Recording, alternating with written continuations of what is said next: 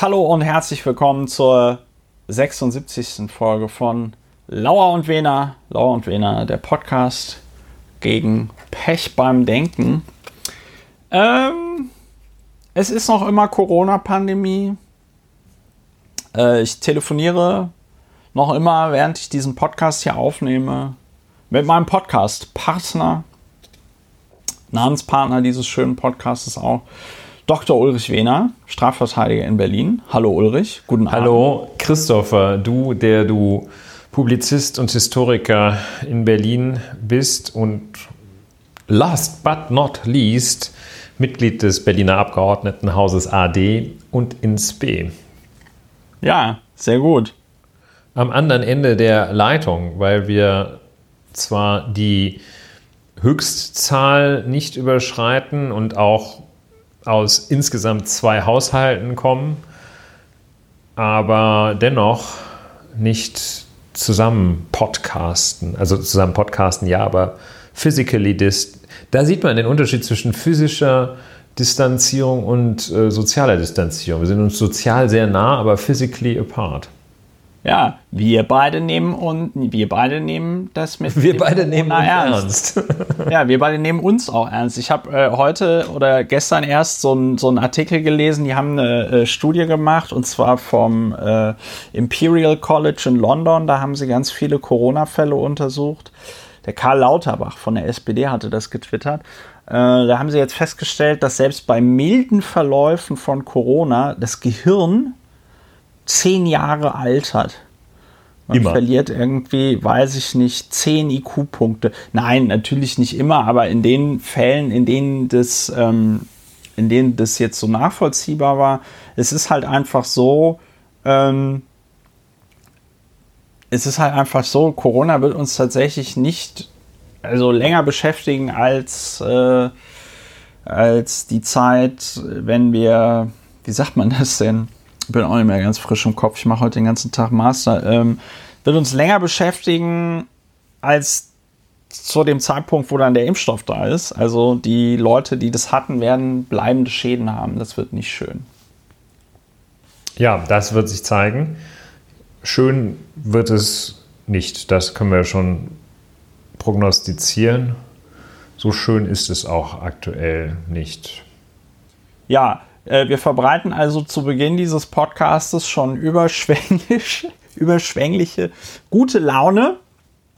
Äh, aber vielleicht haben wir ja das Glück, dass heute nicht nur unsere Stammhörerinnen und Hörer, die die besten Podcast-Hörerinnen und Hörer der Welt sind und die einen sehr guten Geschmack be beweisen und bewiesen haben, dadurch, dass sie uns jetzt schon seit äh, fast zweieinhalb Jahren die Treue halten. Ähm, vielleicht sind ja auch neue dabei. Ulrich, für die Neuen, was machen wir bei Lauer und Wena eigentlich ja, den ganzen Tag? Schöne Frage. Das Stichwort hast du ja schon genannt. Der Podcast gegen Pech beim Denken. Das ist das Ziel, Pech beim Denken entgegenzuwirken, es zu vermeiden. Pech beim Denken vermeidet man dadurch, dass man sich nicht einfach aufregt, sondern faktenbasiert aufregt. Und das wiederum schafft man am besten, indem man sich die Frage stellt und sie auch dann beantwortet, was ist eigentlich der Unterschied zwischen Fakten und Meinungen und das dann identifiziert und erst die Fakten zusammenträgt und sich dann aufregt. Das hat nämlich nicht nur den Vorteil, dass es Pech beim Denken verhindert, sondern auch der Affektregulierung dient.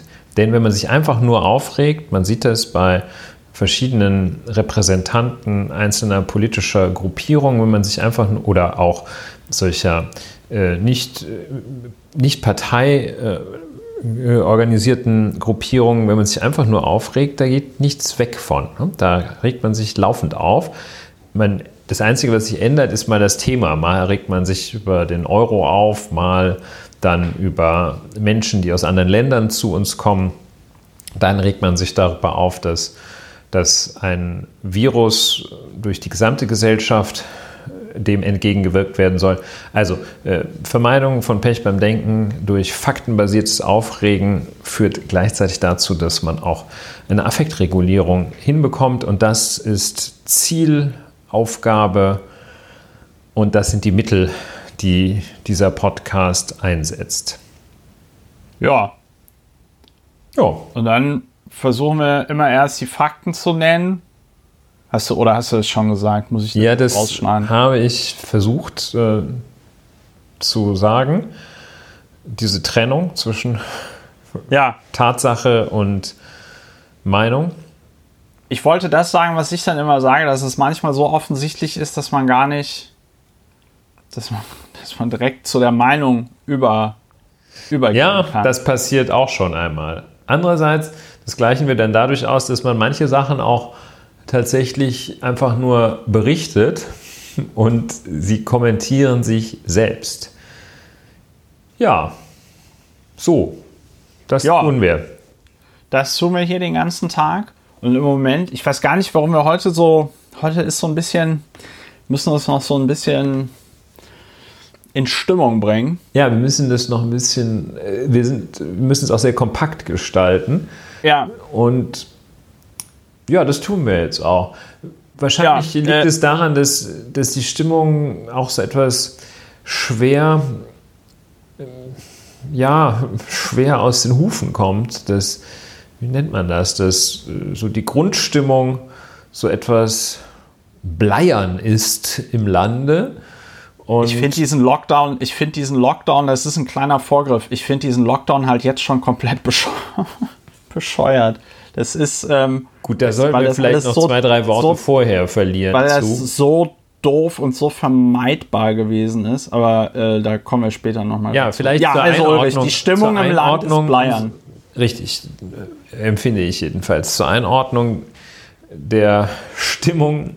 Wir zeichnen auf an dem Tag der Regierungserklärung unserer Bundeskanzlerin Frau Dr. Angela Merkel und einen Tag nach dem Beschluss der Ministerpräsidentinnen und der Frau Bundeskanzlerin zu neuen Maßnahmen mit dem Ziel der Bekämpfung der Corona-Pandemie. Das ist, ja, ich glaube, ich erinnere mich aus der Schule, dass man so das Setting eines Romans oder eines literarischen Werkes, das Setting im Englischunterricht war es wichtig, dass man das Setting vorher bestimmte, bevor man das Buch einordnete. War zum Beispiel gerade Ja. Zweiter Weltkrieg, das war für äh, britische Literatur immer von Bedeutung, wenn das gerade herrschte oder, oder ähnliches. Äh, War das elisabethanische Zeitalter, das war auch nie so wichtig wie im Englischunterricht.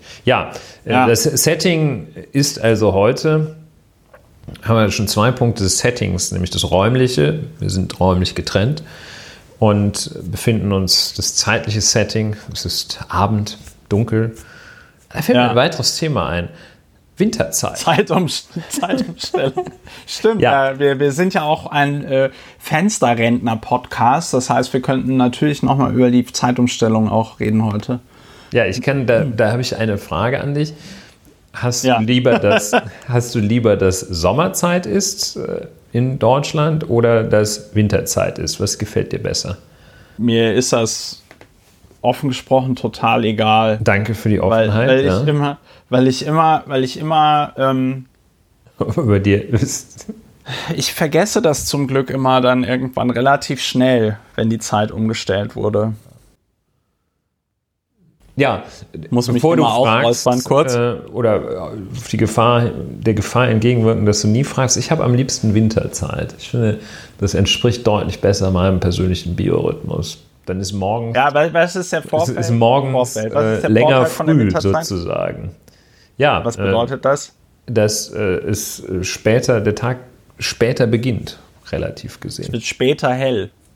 Ja, es wird später hell. Es ist um, um 7 Uhr ist es erst, steht auf der Uhr erst 6 Uhr. Ja, das stimmt. Ja. Und das Ja, passt mir also- besser, als wenn dann demnächst um 7 Uhr, um gefühlten 7 Uhr, es schon 8 Uhr ist. Ja, Ja. man sagt den, bei den Spaniern auch, dass das ähm, denen sehr zusetzt, dass die eigentlich in der falschen Zeitzone leben. Ja, Also in der falschen Zeitzone leben war jetzt etwas untechnisch Ja. ausgedrückt, dass äh, die, wie nennt man das, die, die äh, kalendarische, die chronometrische Uhrzeit dort ja. Eigentlich eine andere sein müsste. Es müsste noch, noch anderser ist. Ja, die Uhr glaube, müsste da eigentlich, dadurch, dass die weiter westlich sind, müsste es da eigentlich früher sein. So, ja, so viel dazu. Zeitumstellung. Ja, ich kann, ich kann, aber ich kann tatsächlich zum Thema Zeitumstellung noch was Sinnvolles beitragen. Dass ähm, das auch tatsächlich ein Problem des, äh, ist es der Breitengrad oder der Längengrad? Ich glaube, es ist der Breitengrad, oder? Wenn wir, wenn wir in, der Richtung, in Richtung Norden. Doch, es ist der Breitengrad so. Also der Breitengrad, ähm, ich habe ja ich habe ja mal, ich habe ja ein Jahr, das wissen ja auch langjährige Hörerinnen und Hörer, ich habe ja ein Jahr in äh, Hangzhou gelebt. Und das ist so ungefähr auf dem Breitengrad, äh, so, wie, so wie Kairo. Aber jetzt wirklich nur sehr ungefähr. Ja? Ähm, ich will da jetzt nicht, dass nächste Woche wieder irgendwelche Sinologen anrufen und schreiben und, und schreiben, ah, nee, Christopher, das hättest du aber so. Und also äh, Hangzhou ungefähr auf dem 30. Breitengrad. Und da hast du diese Zeitumstellung einfach nicht nötig, weil da wird es halt jeden Abend um 18 Uhr geht da die Sonne unter. Ja. Und im Sommer geht die Sonne halt irgendwie um 19 Uhr unter. Ja, und im Winter geht sie um 18 Uhr unter.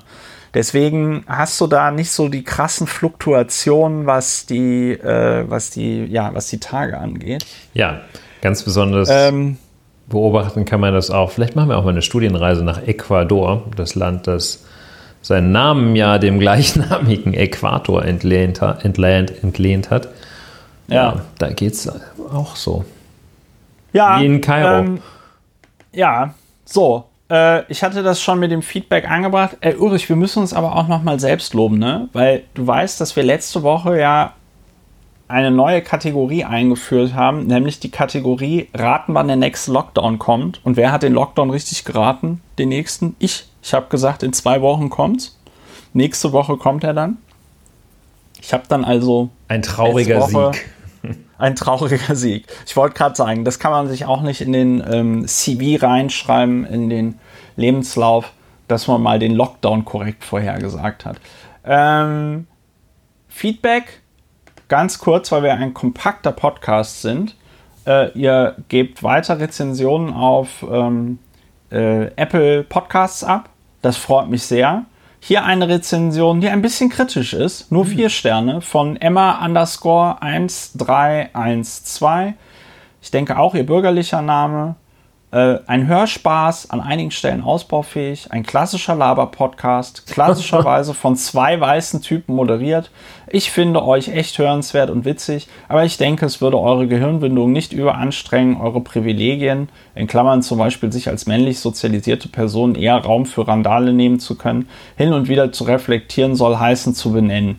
Ihr macht den Podcast im Moment von weißen Männern für weiße Männer, da geht noch mehr. Äh, ja, das ist die alte Leier. Früher hatten wir mehr Frauen. Und ich gebe ganz offen zu, das ist bei mir einfach auch ein Stück weit Faulheit. Das habe ich beim letzten Mal schon gesagt. Irgendwie Podcasts mit mehr Leuten zu äh, äh, organisieren. Gleichzeitig muss ich sagen, dass sich die Interaktion zwischen Ulrich und mir auch total verändert, wenn noch eine dritte Person dabei ist. Egal, ob es ein Mann oder eine Frau ist. Ich weiß nicht, wie dir das geht, Ulrich. Wir haben es ja bislang noch nicht auf Distanz versucht. Vielleicht wäre das ein Setting, in dem wir uns nicht so sehr verändern würden, wenn wir zu dritt wären. Aber äh, es ist, glaube ich, gleichzeitig selbstverständlich, dass sich die Interaktion verändert, abhängig davon, ob zwei Menschen unmittelbar miteinander sprechen oder ob drei Menschen miteinander sprechen.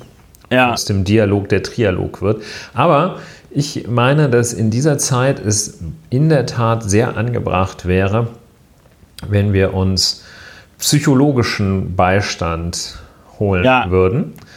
Das Jemand, sagen wir jedes Mal. Der, nie meldet sich ein Psychologe oder eine Psychologin. Am besten eine Psychologin. Denn dann hätten wir schon nicht mehr nur zwei weiße Männer. Und, ja. und in dieser Zeit uns mal erklären würde. Es gab einen ganz interessanten Artikel in der Süddeutschen, der, ich weiß leider nicht von wem, äh, aber äh, ich weiß die Zeitung noch, der eine Herleitung von Donald Trump oder eine, eine Parallelität zwischen Donald Trump und der Punk-Bewegung herbei analysiert hatte. Ja, ja ich kriege es ist äh, sinnlos. Äh, aber jedenfalls war da so eine Wendung drin, die besagte, nichts ganz Neues, aber dass der Herr Trump eben durch diese Establishment, Kritik kann man es gar nicht nennen, durch, diese, durch dieses Niedermetzeln des sogenannten Establishments die Instinkte und Hassgefühle seiner Anhänger nährt und dass ja. er gegen das wettert, was, also Establishment ist schon ein erster Teil des, der Überleitung, aber gegen das wettert, was die, seine Anhänger sowieso auch verachten, weil sie es nie gehabt haben und nie kapiert haben. Also gegen alles, was Bildung ist. Da gewinnt er natürlich, ja. wenn er sich dagegen wendet, äh, gewinnt er natürlich Anhänger, die die es in der Schule auch nicht so leicht hatten oder gar keine äh, Schule in ihrem Ort hatten, weil sie sich mehr auf, keine Ahnung, aufs Jagen oder Sprengstofffischen, was man in den USA ja gerne macht, spezialisiert hatten. Und das ist jetzt so ein, ein Schritt in der, in, der, in der psychischen Interpretation von Vorgängen, der gelingt vielleicht auch dem einen oder anderen Hobby. Psychologen. Aber es wäre schön, wenn das etwas fundierter, noch fundierter geschehen könnte. Daher, ja, Psychologen und Psychologinnen möchten wir, ich sage das jetzt so unabgestimmt, wir haben es ja schon häufiger erwähnt, möchten wir aufrufen, sich hier einmal vorzustellen. Ja, wir fänden es auf jeden Fall gut. bitte, bitte sprechen Sie ja, vor. Wir, wir sind ja, wir sind da relativ, wir sind ja relativ entspannt. Ja, in der Tat. Nach eigener Einschätzung. Ja, nach eigener Einschätzung. Ein anderes Feedback noch von Sir Schenkelot, auch bürgerlicher Name auf jeden Fall. Äh, Parmesan und Parme, äh, Partisan, zwei angenehme Zeitgenossen sorgen für wöchentliche intellektuelle Triebabfuhr und damit Deutschlands bester Sex-Podcast endlich auch zu neuen Ufern aufbrechen kann. Hier nochmal für alle anderen da draußen bezahlt endlich für diesen Content. Ihr könnt euch sogar die Summe frei aussuchen und bitte wieder mehr weibliche Sicht der Dinge. Aber das geht Corona-technisch wohl eher nicht. PS, was macht eigentlich der Webshop? Ja, also wir haben es verstanden. Wir haben es verstanden. Wir, wir, müssen, wir, müssen da, wir müssen da was machen. Aber was mich tatsächlich ein bisschen getroffen hat, war der, weil, der, weil dieser Vorwurf, ähm, wir würden unsere Privilegien nicht checken. Also, äh, ja, der Vorwurf ist natürlich deshalb schwierig, weil, also, wenn ja, der, der hat so eine, das ist ja so eine logische Falle da drin.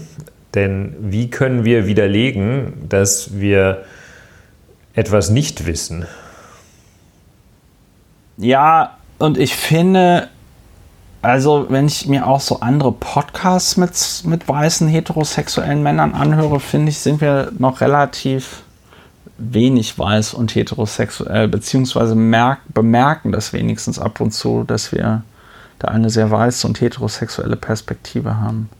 Aber gut. Ähm, wir sind, das kann ich vielleicht auch sagen, allerdings trotz nach eigener Einschätzung schon einem hohen Niveau auf diesem Gebiet sind wir gerne, also sind wir, glaube ich, sehr bereit, sehr interessiert daran, auch mit konkreten Beispielen konfrontiert zu werden.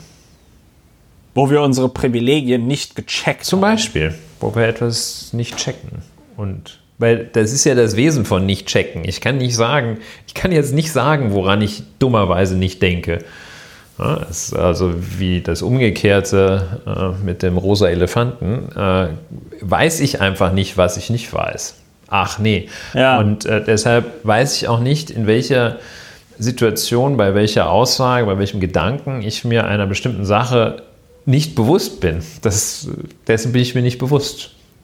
Bin mir dessen nicht bewusst, wessen ich mir nicht bewusst bin. Also insofern, wenn das irgendwie ein Ausdruck oder irgendein Gedanke geäußert wird, der doof ist, weil oder der vor unerkannter Privilegiertheit trieft, dann nehmen wir Hinweise da gerne auf. Sachdienliche Hinweise. Sa Sachdienliche Hinweise. Die Kriminalpolizei brät. Ja, so, äh, dann haben wir diese andere schöne Kategorie, worüber wir heute nicht reden. Ähm, mir fällt aber tatsächlich auch nichts ein. Mir fällt jetzt kein riesengroßes Aufregerthema ein der letzten Woche, worüber man jetzt nicht reden sollte. Ja, wir haben ja, es gibt Sachen, die sind äh, auf der Kippe, die sind edgy zwischen nicht drüber reden und doch drüber reden. Ja. Friedrich Merz war ein Kandidat für nicht drüber reden, aber wir reden gleich drüber. Ja. Und was mir aufgefallen ist, worüber wir meines Erachtens nicht reden, weil es so schwierig wegen seiner großen Ambivalenz so schwierig sind, obwohl wir natürlich der Ambivalenz-Podcast auch sind. Aber ja. Chemnitz als Kulturhauptstadt, das hat mich so ein bisschen fertig gemacht. Ratlos, ratlos zurückgelassen. Ja. Im, Jahr, im Jahre es, äh, 2025. Mir ist, mir ist dann, vielleicht ist das jetzt so ein Ding, ähm, wo, wo, vielleicht ist das jetzt so ein Ding, wo wir unsere Privilegien nicht checken und hier, weiß ich nicht, Klassismus gegenüber dem Osten betreiben, dass wir so abfällig darüber gucken und uns gar nicht auffällt, warum Chemnitz nicht Kulturhauptstadt sein kann. Ja, ich will es auch gar nicht mit ein. Ich, ich weiß noch nicht, was ich darüber denken und sagen soll. Ja. Deshalb, worüber man nicht reden kann, darüber soll man schweigen, hat ja schon unser Vorgänger Herr Wittgenstein gesagt. Und das, ja, es hat mich einfach nur verstört, weil, also erschüttert, it was a bit shaking, weil wir ja über Chemnitz auch schon äh, sprachen. Äh, der, der, man hat sofort den Nischel vor Augen. Dann hat äh, Chemnitz äh, Städte wie Hildesheim, Hannover und Nürnberg hinter sich gelassen. Und es ist ganz offensichtlich eine Kulturförderung. Also Weimar war ja auch mal Kulturhauptstadt Europas, wenn ich das richtig sehe. Da war das, glaube ich, nicht so, dass man sagt, hey, hier kulturell hat es, es ist so unbedeutend oder keiner erkennt die Bedeutung, lass uns das mal Kulturhauptstadt machen. Ich glaube, das ist bei Chemnitz wahrscheinlich anders. Und ja, ich, ja, das ich war auch ich werde das verfolgen. Wir fahren 2025, würde ich sagen, nach Chemnitz oder vorher, ja. Kulturhauptstadt, vorher und nachher. Das wäre vielleicht ja, eine Exkursion. Wenn man, genau, wenn man Lauer und Wener vor Ort. Ja, wenn man dann, wenn man dann 2025, man ist ja auch ein Schritt, der das der erste Jahr nach dem Lockdown, der von Hoffnung und Optimismus zeugt, dass schon in, ja, es sind ja dann nur noch vier Jahre, aber dass schon in vier Jahren man wieder reisen kann. Der ne? ganze Bums wieder vorbei ist. Ja, mir ist aber, während du äh, deine Irritation. Während ich nicht über Chemnitz Kultur, redete, ja. Genau, während du nicht über Chemnitz gesprochen hast, ist mir noch mal ist mir dann tatsächlich etwas aufgefallen, über das ich mich diese Woche auch ein bisschen geärgert habe. Der Chefredakteur des Tagesspiegels, äh, Stefan Andreas Kastorf, äh, schrieb einen ich glaube, Meinungsbeitrag nennt man das, Kommentar, ja.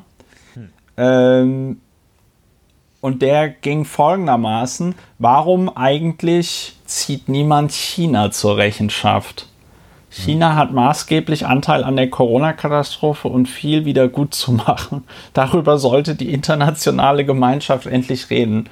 Hm, das finde ich tatsächlich, aber da kommen wir gleich beim Corona-Thema noch drauf. Das finde ich tatsächlich ein bisschen schwierig, diese Sicht der Dinge, um es mal vorsichtig auszudrücken. Weil was man den Chinesen mit Sicherheit vorwerfen kann, ist, dass sie da, äh, als der Coronavirus in Wuhan ausgebrochen ist, nicht schnell genug äh, reagiert haben und auch nicht schnell genug die internationale Gemeinschaft informiert haben. Aber ähm, danach hat es irgendwie der Westen-TM verkackt. Ne? Also es hindert, glaube ich, niemand die Länder in Europa oder die USA gegen das Coronavirus so vorzugehen, wie es demokratische Länder machen, wie zum Beispiel Südkorea, Taiwan oder äh, Australien oder Neuseeland. Ja. Ähm, irgendwie finde ich das schwierig für diese Situation, in der wir uns jetzt befinden und äh, in der wir es in der Hand hätten, etwas gegen sie zu tun, zum Beispiel durch einen Lockdown, zum Beispiel durch das Tragen von Masken, zum Beispiel durch das Ernstnehmen dieses äh, Viruses und wie er sich verbreitet. War ja heute auch ein schöner Artikel in El País. Ich hoffe, ich spreche das jetzt richtig aus. Sí, sí, claro. Äh, wo sie nochmal so eine schöne Visualisierung gemacht haben, wie schnell sich also Leute in verschiedenen Settings anstecken. Ich glaube, es, es äh, bricht gerade herein, das Thema Corona. Ja, wir wollten aber vorher noch über den Fritz reden, ne? Ja. Genau. Ähm, aber ich finde das, ich finde das, also klar, man kann China wegen ganz, ganz vielen anderen Sachen kritisieren, ne? Also wie die mit den Uiguren umgehen in Xinjiang, mit Tibet, das äh, Säbelrasseln auch gegenüber Taiwan. Ähm, mit der Umwelt. Mit der Umwelt, dass sie Nordkorea unterstützen und, und decken. Ja. Tibet hattest du schon, äh, ne? Ja, ich glaube ja. Tibet hatte ich schon. Ähm, Nochmal. Ich finde auch, ich finde auch tatsächlich, das mag jetzt etwas schwierig klingen, aber ich finde es auch tatsächlich bedenklich, dass die KP China, ähm, dass die KP China die äh, zweimalige Amtszeit des äh, äh, Staatspräsidenten äh, abgeschafft hat, jetzt unter Xi Jinping. Weil ich, ähm, also China ist keine Demokratie, aber die kommunistische Partei hat 80 Millionen Mitglieder und ähm, ich glaube, so wie wenn man, also wenn man sich jetzt Parteien in Deutschland anguckt, dann ist der Berliner Landesverband der, weiß ich nicht, SPD etwas anderes als der Berliner, äh, als der Landes, der, der baden-württembergische Landesverband der SPD oder der saarländische Landesverband der SPD. Ja. Ähm, das heißt, die Kommunistische Partei Chinas ist auch kein uniformer Körper und dann gibt es da wahrscheinlich auch, ohne dass ich es jetzt genau weiß, Strömungen und Richtungen und Flügel und so weiter und so fort. Das heißt, wenn es auch kein, ähm, wenn es auch in dieser Diktatur keine Demokratie gibt, gibt es zumindest innerhalb der Kommunistischen Partei Chinas einen gewissen Wettbewerb und eine gewisse Konkurrenz. Ähm, und ich halte diesen, diesen Wechsel dieser Person dafür sehr wichtig. Und ich finde das sehr schwierig, wenn Xi Jinping dann der Meinung ist, äh, er könne da länger als zwei Amtszeiten die Geschicke der Volksrepublik äh, China führen. Das ist schwierig. Ja, nach Standard westlicher Gesellschaften, westlicher Demokratien ist das und zum Beispiel auch des Grundgesetzes, jedenfalls das, was man daraus dem Demokratieprinzip ableitet, beziehungsweise das, was man als Wesensmerkmal der Demokratie betrachtet, äh, ist dieser Herrschaft auf Zeitgedanke ein ganz wesentlicher. Wir haben zwar, ja, wir haben an einigen Stellen äh, Bundespräsident, was nicht so wichtig ist, aber zum Beispiel bei den Richtern des Bundesverfassungsgerichts, äh, weniger aus dem Demokratieprinzip, aber aus anderen Gründen, ähm, das eingeführt. Es gibt ja, weil sich immer mal wieder so Bundeskanzler da zu ewigen BundeskanzlerInnen machen, auch Überlegungen, das zu beschränken, was glaube ich nicht so ein dringendes Vorhaben ist. Aber jedenfalls dieser Aspekt der Abwählbarkeit der, und der Abwählbarkeit einerseits, aber auch der von vornherein begrenzten Herrschaft auf Zeit, das ist da ein wichtiges Element der, ja. der Demokratie. Und wir sehen ja da, wo das nicht so ist, also zum Beispiel Evo Morales, der kleine, ähm, der kleine wollte ich jetzt nicht sagen, der Bolivianer, ähm, der hat ja, der ist ja beim Versuch äh, massiv gescheitert, sich da äh, entgegen der doch sehr eindeutigen Festlegung in der Verfassung eine dritte Wiederwahl zu genehmigen.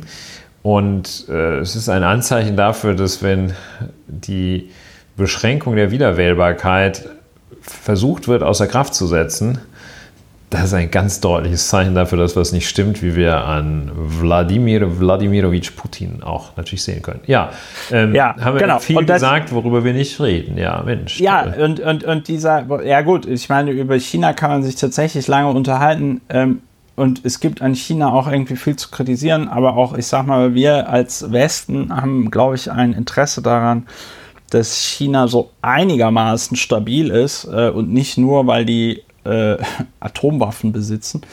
Äh, und dieser Artikel war dann halt einfach ganz besonders peinlich, weil Stefan Andreas Kastorf dann so fabuliert, ja, es wird ja wohl kein, also strafbar ist es nicht, da gibt es ja auch kein Gericht für, ne? Und aber dann sollte China wenigstens äh, äh, arme Länder mit, äh, mit, mit einem Impfstoff zu, äh, unterstützen und den Impfstoff weltweit zur Verfügung stellen. Und das ist deswegen besonders peinlich, weil ich glaube, eine Woche zuvor äh, die Chinesen schon angekündigt hatten, dass sie insbesondere arme Länder äh, mit ihrem Impfstoff und ihren Impfstoffen unterstützen werden. Und ähm, das machen die natürlich auch nicht aus Altruismus, sondern das ist dann chinesische äh, Außenpolitik. Ja? So, aber äh, ja, ich fand diesen, ich fand diesen Artikel immer noch, ich fand ihn sehr irritierend. Ich fand ihn aber gleichzeitig auch sehr ähm, mh, mm, exemplarisch für eine Arroganz gegenüber Asien, aber auch insbesondere China, die ähm, man muss das nicht mögen, man muss China nicht toll finden, aber man muss halt einfach zur Kenntnis nehmen, dass die ähm, zu einer ja, Weltmacht aufgestiegen sind, in der äh, um die an der man im 21. Jahrhundert und wahrscheinlich auch in den Jahrhunderten danach nicht vorbeikommen wird. Und das muss man zur Kenntnis nehmen und dazu muss man sich verhalten. Und wenn man dann so arrogant aus Deutschland mit seiner Inzidenz von, wo sind wir jetzt? Ich glaube, heute hatten wir 16.000 neue Fälle, ja, äh, sich dann dahinstellt und sagt, ja, jetzt müssen aber mal die Chinesen zur Rechenschaft gezogen werden, dass wir hier alle zu doof sind, eine Maske zu tragen. Das ist doch ein bisschen zu einfach. Ja, aber da reden wir zum Glück nicht drüber. So, ähm, jetzt wollen wir nachdem wir so spannende Themen wie Zeitumstellung und so weiter schon hinter ja, uns gelassen haben, wollen wir kurz schönen, über Friedrich Merz reden. So ist es. Es gibt einen schönen Übergang, äh, den du jetzt ja. auch angelegt hast mit der, dem zur Rechenschaft ziehen der Volksrepublik China, was ja wiederum eine, ein, ein Leitmotiv wenn er wüsste, was das ist, des, äh, US, des hoffentlich scheidenden US-Präsidenten Donald Trump ist. Und ähm, der, mir fällt auch gerade auf, dass zum Zeitpunkt des nächsten Podcasts die Präsidentschaftswahl in den Vereinigten Staaten schon weitgehend beendet sein wird. Also nicht die Auszählung, aber die Wahlmöglichkeit.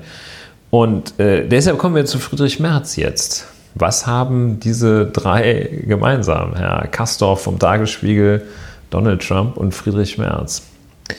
Soll ich sagen? Ist das eine Fangfrage oder beantwortest du Das ist eine rhetorische Frage. Also, Erzähl beziehungsweise mal. eine Frage, um den um die Spannung bei den Zuhörern, so wie bei dir jetzt gerade auch, merke ich, äh, ja. ins Unermessliche zu steigern. Friedrich Merz also und die Verschiebung des Parteitages der Christlich-Demokratischen Union Deutschlands. Der Parteitag sollte stattfinden im Dezember dieses Jahres, und zwar Anfang Dezember dieses Jahres, also in gut einem Monat. Und dieser Parteitag, auf den hatte Friedrich Merz arbeitet seit Monaten darauf hin. Da soll nämlich der neue Parteivorsitzende, ja, der neue Parteivorsitzende, kann man sagen, ohne Gender-Problematik gewählt werden. Drei Kandidaten, Friedrich Merz nach eigener Einschätzung der mit Abstand beste. Ja, und es gab äh, auch Friedrich Merz, ja. Es gab eine Forsa-Umfrage an der sogenannten CDU-Basis, wo ich äh, also mich tatsächlich mal interessieren würde, wie äh, die das gemacht haben. Aber es war eine Umfrage im Auftrag von NTV und äh, RTL und die kam zu dem sagenhaften Ergebnis, dass Friedrich Merz äh, bei CDU-Mitgliedern mit 45 Prozent der beliebteste Kandidat für den Parteivorsitz wäre. Ja. Und also, das verleitet Friedrich Merz dann zu der Aussage, dass er, dass er den Rückhalt der Basis hat, dass die Basis hinter ihm steht. Ja, also das klang äh, etwas äh, polemisch von mir, äh, ist aber eine tatsächlich äh, reine Tatsachenschilderung, dass Friedrich Merz nach eigener Einschätzung der bestmögliche Parteivorsitzende ist und dass er nach eigener Einschätzung in der Gunst, jedenfalls der CDU-Mitglieder, sehr weit vorne liegt. Und äh, die Absage des Wahlparteitages, der nach Einschätzung weiterhin von Friedrich Merz nur ein Ziel hatte, nämlich ihn zum Parteivorsitzenden zu wählen. Und äh, das sieht er wiederum als reines Durchgangsstadium für seine Wahl zum Bundeskanzler. Also erstmal zum Bundeskanzlerkandidaten, weiteres Durchgangsstadium, aber dann seine Wahl zum Bundeskanzler. Und äh, jedenfalls äh, dies vor Augen, diese Wahl, diesen ersten wichtigen Schritt vor Augen Anfang Dezember, knallt es bei ihm natürlich ganz schön rein, dass dieser Parteitag abgesagt wird. Der CDU-Parteitag ist abgesagt worden, weil Wegen, wegen Corona. wegen Corona, ja. Man muss es in diesen Zeiten vielleicht gar nicht sagen, aber wegen Corona haben die also dann äh, Was auch aufgrund der Altersstruktur der CDU-Delegierten auch super sinnvoll ist. Ja, das ist ja, ja wie so ein. Bei so Männern ein, ist der Verlauf ja sowieso auch schwieriger. Ne? Bei Männern ist der Verlauf schwieriger, bei alten Männern ist der Verlauf noch schwieriger. Ja. Es ist also einfach wirklich sehr, sehr schwierig auch. Ja, sehr schwierig. Und also ist jetzt auch nicht also sagen wir mal, ist jetzt auch nicht so ultra langfristig, äh, dass man sagen würde, ah, lass erst mal gucken, was in einem Monat ist. Nein, nein. Also ähm, das ist, man wird wohl sagen, auch eher kurzfristig. Und das ist also der Ausgangspunkt. Und Friedrich Merz, das kann man auch sagen, ohne den Boden der Tatsachenschilderung zu verlassen, rastet aus. Friedrich Merz. Er rastet, er rastet aus. In der Welt oder bei Welt. Ich weiß gar nicht, ob es ein ob es ein Video-Interview war oder ob es einfach ein, ein Interview war, aber er rastet aus. Er rastet aus. Er hat sehr viele Interviews gegeben, in denen er auch, auch viel tatsächlich sachlich und rechtlich, äh, der Herr Kollege Merz, rechtlich Falsches gesagt hat, weil er die Rechtslage entweder bewusst ignoriert hat oder nicht kannte, weiß man auch gar nicht, was schlimmer ist. Ähm, jedenfalls, er wittert einen Komplott, äh, so tut er jedenfalls. Und er sagt, das Partei-Establishment, äh, ich glaube, dann sagt man heutzutage dann so TM. Ähm, ja. Weiß ich nicht, das kann ich aber noch nicht so gut setzen, das TM. Doch, doch, das mit dem TM war schon sehr gut. Das Partei-Establishment, da gäbe es also viele Leute, die ihn, den aussichtsreichsten Kandidaten, verhindern wollten. Und deshalb hätte man diesen Parteitag einfach jetzt ausfallen lassen. Äh, ja. Beziehungsweise er glaubt, der Partei, Friedrich Merz glaubt nach eigenen Angaben, der Parteitag sei vom 14. Dezember auf den 16. Januar verschoben worden. Das hat er im ZDF gesagt.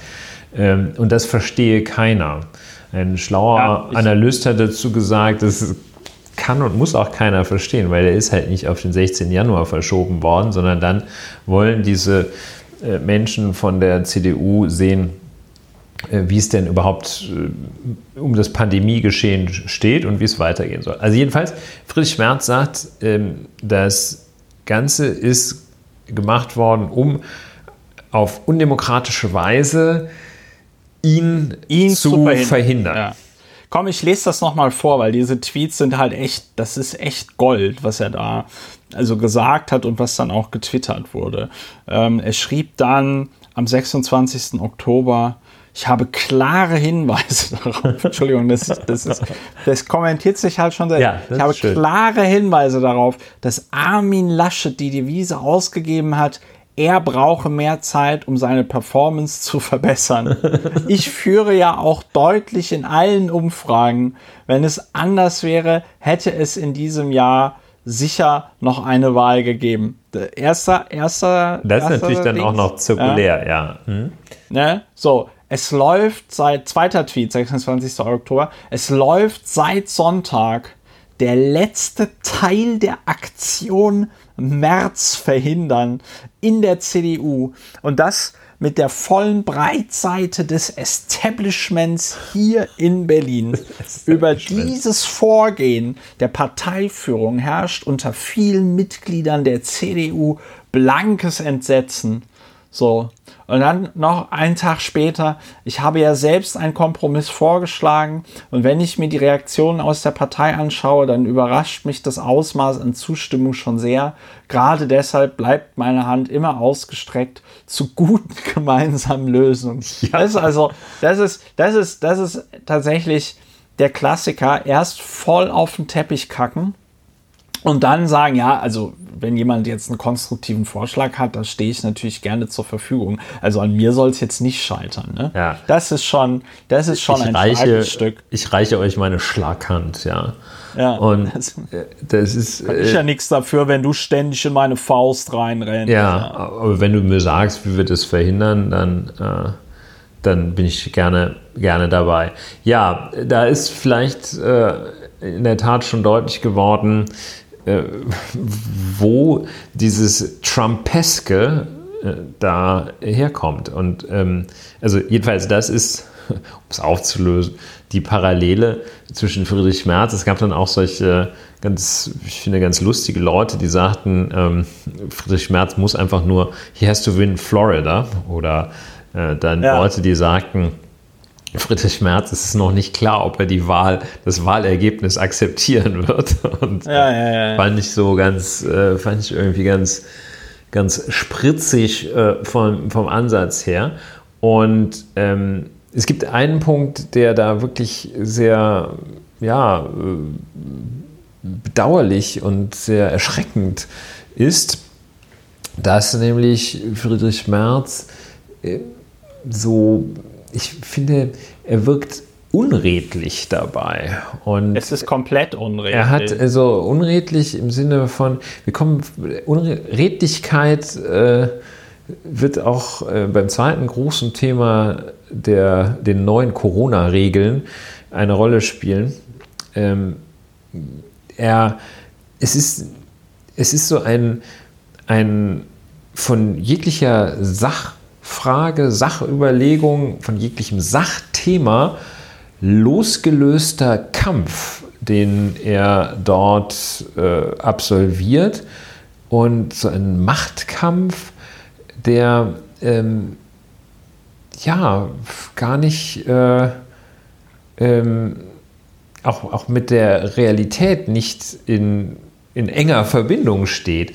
Äh, das sind auch diese Punkte, wo er dann äh, Probleme äh, aufzeigt, vermeintliche Probleme aufzeigt, äh, von Rechtsverstößen, vermeintlichen Rechtsverstößen, dass nämlich also eigentlich ein neuer Vorstand der CDU gewählt werden muss, alle zwei Jahre und am 31. Dezember wäre der letzte, die letzte Möglichkeit, den zu wählen, das behauptet er. Oder dass die Delegierten, ähm, die äh, die es ja braucht für so einen Parteitag, dass die am Jahresende ausscheiden und dann erstmal alle neu gewählt werden müssten und dass das organisatorisch gar nicht gehen würde. Er verschweigt aber, dass es gesetzliche Vorkehrungen dafür geben soll. Die muss nur noch Herr Bundespräsident Steinmeier ausfertigen, die ausdrücklich sagen, dass in diesen Corona-Zeiten eben äh, bestimmte äh, Organe, äh, sprich Vorstände von Vereinen und Parteien, ähm, ausdrücklich genannt Parteien, die ansonsten Vereine sind, aber jedenfalls, dass äh, die Organmitglieder, sprich Vorstände, im Amt bleiben, wenn eine Wahl Corona-bedingt nicht stattfinden kann. Und da tut er einfach so, als gäbe es das nicht oder als kenne er das nicht oder ja, als gäbe es das nicht. Und das ist einfach, das ist unredlich. Ich glaube, man, man sieht gar nicht, ist ja auch nicht erkennbar, wofür er eigentlich diesen ganzen Zinnober macht, welche großartigen Ideen denn Herr Merz durchzusetzen gedenkt, äh, die andere verhindern. Also nur weil er irgendwie, weil, weil meinte im Ernst, das, oder soll seine, warum, was ist denn seine Erklärung dafür, dass ihn jemand verhindern möchte? Weil er, wahrscheinlich noch, weil er so gut ist oder sowas. Ja, ja, ja. Ja, also es ist dann auch so ein Geraune, dieses, dieses, ja. dieses unredliche Geraune, das ist da, ja, es gibt da Kräfte, ich kann aber nicht sagen, wer es ist, ähm, finstere Kräfte, die da walten, schalten und walten, um mich zu verhindern. Ja, Unredlichkeit, finde ich, ist ein, ein ja, Zug, der da sehr deutlich wird ja, das ist halt, also es ist halt, wie du gesagt hast, ähm, es ist halt einfach, ja, es ist äh, unredlich, unaufrichtig, es ist eine Verdrehung der Tatsachen. Er schreibt dann ja selbst, äh, oder er twittert, hier wird dann getwittert, ab dem 1. Januar 2021 hat diese Partei keine uneingeschränkt legitimierte Führung mehr. Ähm, das ist natürlich kompletter Quatsch, wie du gesagt hast. Ne? Äh, es gibt da eine Gesetzesanpassung und das kann auch wirklich jeder irgendwie nachvollziehen.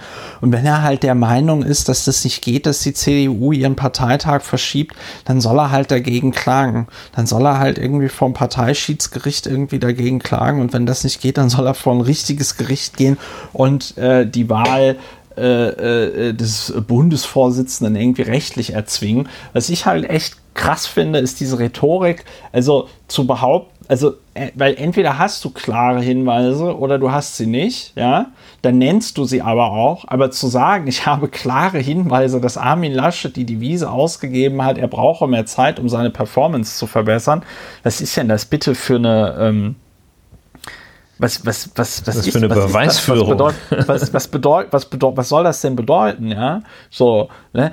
Ich führe ja auch deutlich in den Umfragen, wenn es anders wäre, vor allem in welchen Umfragen. Ich kenne jetzt nur diese eine Forsa-Umfrage und ganz ehrlich, wenn du 45 Prozent bekommst bei den befragten CDU-Mitgliedern, lieber Friedrich Merz, dann ist das noch immer keine Mehrheit. Und, und ja, äh, nicht also zuletzt zu, auch keine Mehrheit der Delegierten auf einem Parteitag. Ne? Ja, wenn du, wenn du sagst, ich führe auch, ja auch deutlich in den Umfragen und dann im selben Atemzug verschweigst, dass es trotzdem er führt, einfach nicht reicht für äh, äh, ein ähm, für, für den Vorsitz, wenn es nur 45 Prozent sind. Und ich, ich habe auch äh, äh, Umfragen gesehen, Friedrich Merz gegen Olaf Scholz äh, da sah es für Friedrich Merz auch nicht so gut aus. Und das will was heißen. Ja, also äh, das ist eine Umfrage von der Bild am Sonntag, war das. Äh, äh, immerhin 29 Prozent der Befragten halten Scholz für einen geeigneten Kandidaten für die Nachfolge von Angela Merkel. Damit liegt der Vizekanzler deutlich vor den CDU-Politikern Friedrich Merz 19 Prozent, Jens Spahn 18 Prozent und Armin Laschet 13 Prozent. Also wenn das finde ich dann wirklich sehr bemerkenswert. Ne? Also zu sagen, er führe in allen Umfragen und dabei, wie gesagt, hat er bei der CDU-Vorsitzenden-Umfrage keine absolute Mehrheit.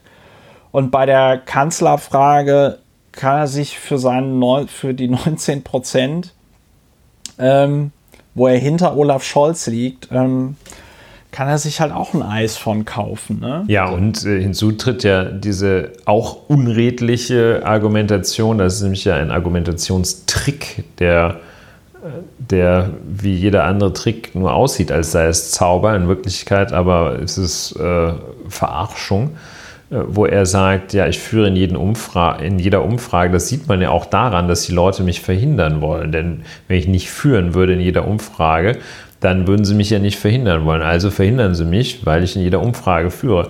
Und ähm, weil ich in jeder Umfrage führe, ist es auch verhindern. Also ein, ein sich immer drehender Zirkulus. Und das ist äh, in der Tat äh, so, dass auch Friedrich Merz das erkennt. Ich lese immer wieder äh, in, im Zusammenhang mit Friedrich Merz dann am Rande auch in in Berichten oder Kommentierungen, die sich sehr kritisch mit ihm auseinandersetzen, lese ich dann immer, ähm, dass ja so bestimmte Qualitäten dann aber doch unbestritten seien. Also zum Beispiel sein großes rednerisches Vermögen und seine großen rednerischen Qualitäten und dass er Säle zum Kochen bringen könne. Da frage ich mich allerdings auch, wo sind diese Säle und warum sehen wir das nicht? Ja, das ist äh, in der Tat eine sehr gute Frage, denn ich erinnere ganz, äh, ich erinnere gerne daran, Friedrich Merz hatte ja schon mal die Möglichkeit, CDU-Vorsitzender zu werden, nämlich bei der letzten Wahl zum CDU-Vorsitz. Und da unterlag er dann Annegret Kramp-Karrenbauer. Und er unterlag ihr auch. Und da waren sich die Kommentatorinnen und Kommentatoren damals einig, weil er einfach eine richtig schlechte Rede gehalten hat. Ja. So. Und ähm, Friedrich Merz, was er hier macht, ich meine, ich habe natürlich echt gar kein Problem damit, wenn Friedrich Merz die CDU zertrümmert. Ja. Gleichzeitig muss man sagen, dass die CDU natürlich als Partei Menschen bindet, wo man dann vielleicht froh darüber ist, dass sie nicht in anderen Parteien nicht, nicht völlig frei laufen. Ja, ja ähm, also äh, bei aller Kritik an der CDU, so erfüllt sie doch ihre gesellschaftliche Funktion oder eine gesellschaftliche Funktion. Und dann diese, dieser Satz mit der vollen Breitseite des Establishments hier in Berlin, der macht so ein ganz kruden, krudes Feld auf von wegen, ja, es gibt also dann dieses Partei-Establishment und das will mich verhindern und die CDU-Basis, die will mich ja eigentlich und ähm, ich bin das ja auch so was ganz anderes als Partei-Establishment. Das ganz ist ja anderes. auch, ja, ja, ja, genau. Er und seine Millionen, ähm, er ist ja auch quasi, er ist ja, er ist ja der Underdog. Der Underdog, wo kommt er her? Aus der Eifel? Nee, wo war Sauerland. Das? Aus dem Sauerland, der Underdog aus dem Sauerland. ähm, dann über die, und dann dieses über dieses Vorgehen der Parteiführung herrscht unter vielen Mitgliedern der CDU blankes Entsetzen. Ja, von wie vielen Mitgliedern reden wir denn da? 1990 hatte die CDU noch 789.609 Mitglieder. Jetzt im Jahre 2019 waren es nur noch 405.000 äh, und 816. So, und da frage ich mich, geht ab wie viele, wie die SAP-Aktie, ja. okay, oder die Auflage der Bild-Zeitung. Ja. So, und dann fragt man sich ja tatsächlich, wie viele dieser 405.000 Mitglieder hat denn Friedrich Merz gefragt? Wie viele dieser 405.000 CDU-Mitglieder hat Friedrich Merz denn gefragt, wenn er sagt, über das Vorgehen der Parteiführung herrscht unter vielen Mitgliedern der CDU blankes Entsetzen. Also, und das ist natürlich eine rhetorische Frage, weil der hat natürlich, der hat natürlich niemanden gefragt. Und das kann natürlich sein, dass der Friedrich Merz so einen Inner Circle hat, der sich vor allen Dingen auch dadurch auszeichnet, dass er ihm nicht widerspricht in seiner Großartigkeit. Die sind natürlich alle total entsetzt. Die werden ihm auf die Schulter klopfen und sagen, oh Friedrich, ja, das ist total gemein. Ich finde, in dieser Tirade von März fehlte eigentlich nur noch, dass er Xi Jinping persönlich dafür verantwortlich macht, äh, mit dem Coronavirus äh, zu versuchen, seine Wahl zum CDU-Vorsitz zu, äh, äh zum CDU-Vorsitz zu ähm, äh, zu verhindern.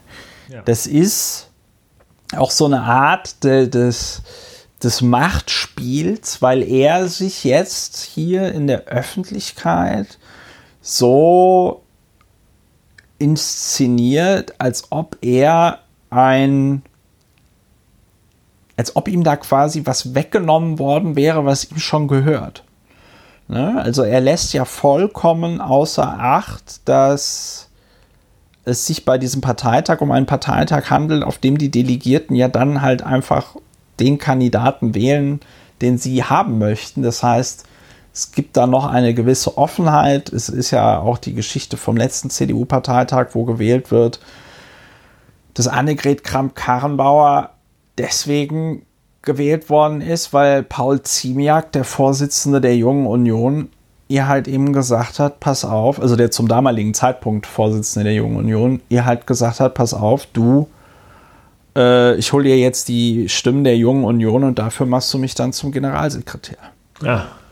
Und ich sag mal, solche Manöver sind möglich. Und wenn ich mir jetzt überlege, dass wir mit Armin Laschet, Jens Spahn und Friedrich Merz drei Kandidaten aus NRW haben, dann kann ich mir schon vorstellen, dass der mitgliederstärkste Landesverband der CDU doch eher Friedrich, ach, doch eher Jens Spahn und äh, äh Armin Laschet äh, äh, äh, da wählen würde. Jetzt habe ich Norbert Röttgen komplett vergessen. Aber, Vielleicht gar nicht ähm, zu Unrecht, ja.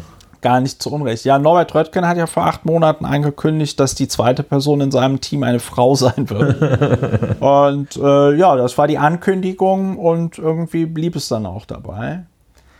Ja, also äh, das ist im Kern ist es Demokratie zu setzen, weil Merz sich halt hinstellt und behauptet, irgendwelche finsteren Machenschaften kannst ja auch nicht, kannst ja auch nicht widerlegen.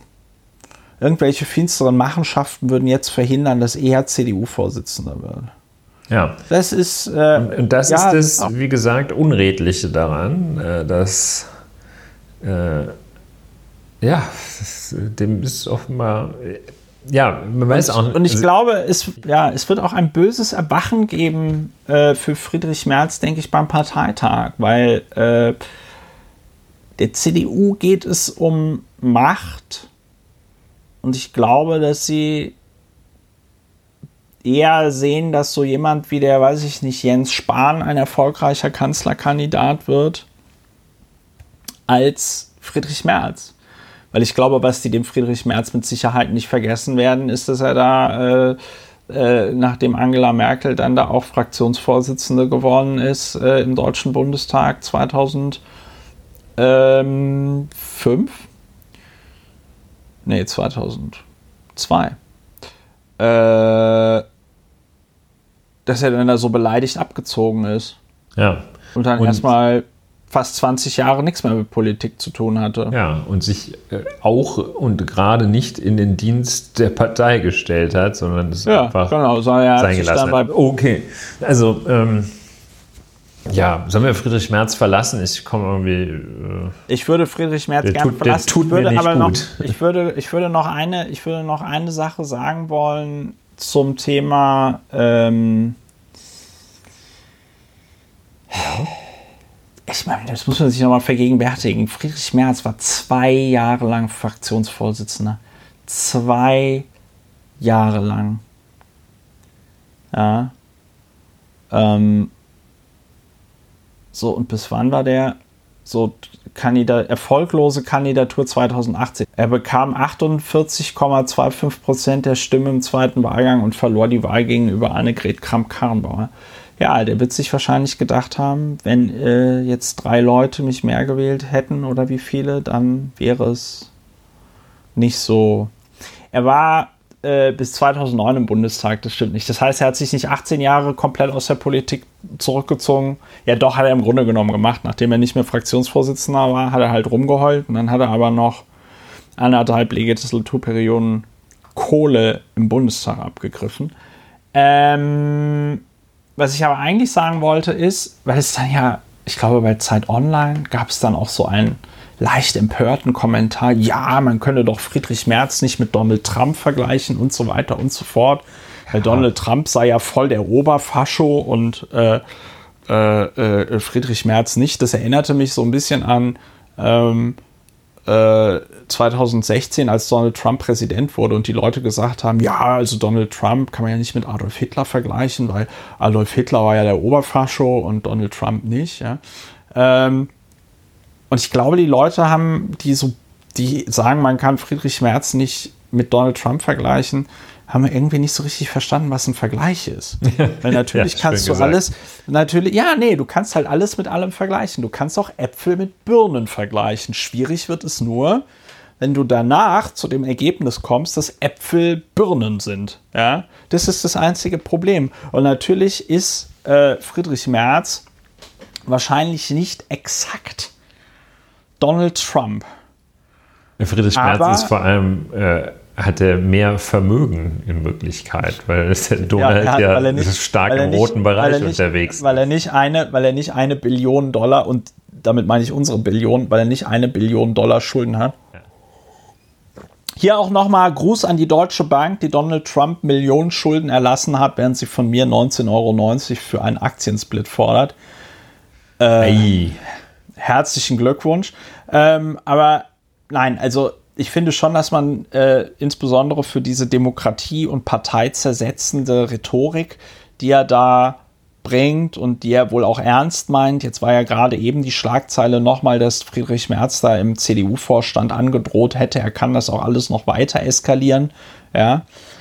Das erinnert mich, das erinnert mich irgendwie so ein bisschen an so ein Kind, das irgendwie nicht das bekommt, was es haben möchte und dann so lange rummöppert, bis sich die Eltern endlich ähm, erbarmen, ihm das zu geben. Und ich finde, das ist keine, das ist keine Grundlage, auf der man Politik betreiben kann, weil das ist Erpressung, was er da macht.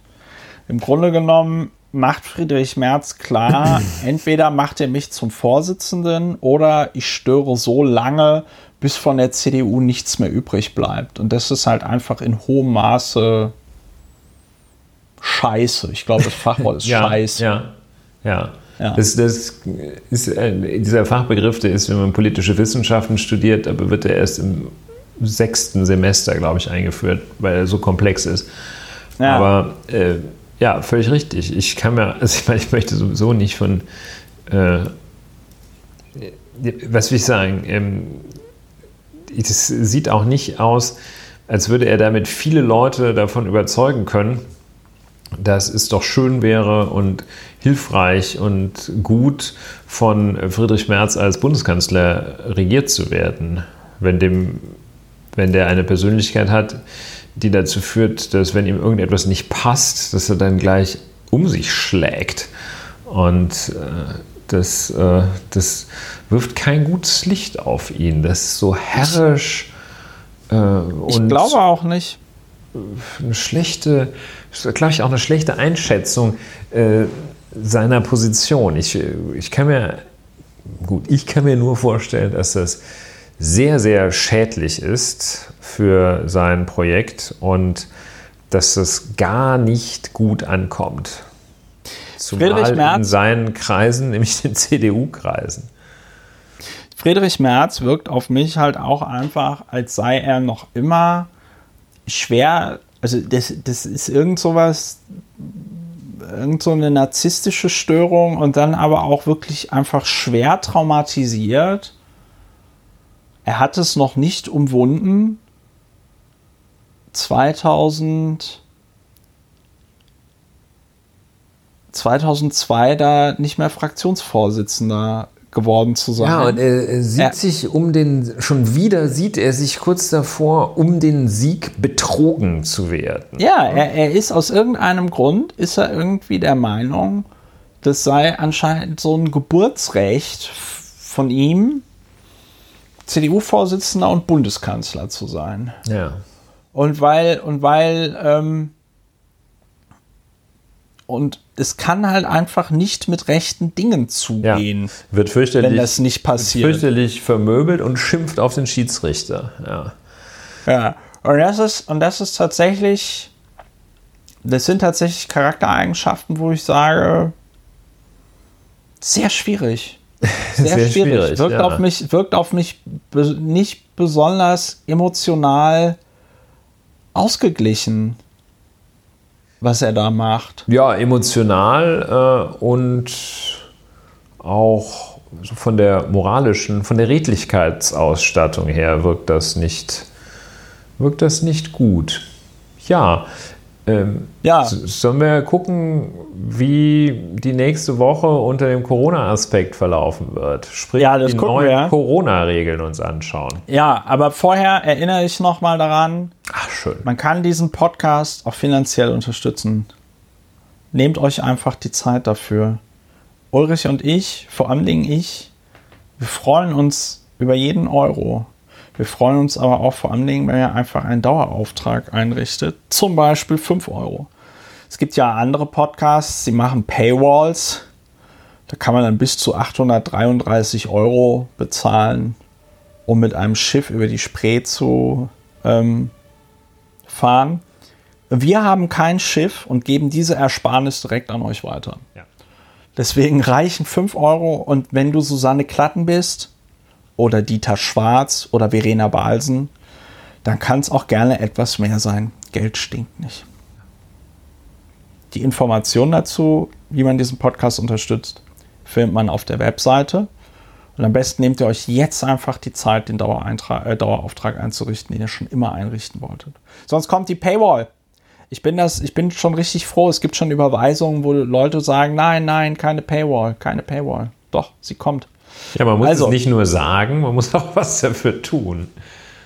Was, dass die Paywall kommt oder? Nein, nein, gegen die Paywall. Ich meine. Äh, ja, nein, die schreiben das ja dann im, im, im, im Betreff der Überweisung. Ah ja, genau. Man kann sich, äh, man kann die Paywall verhindern, indem man das als Verwendungszweck äh, bei seiner Überweisung angibt. Ja, bitte keine Paywall. Ja.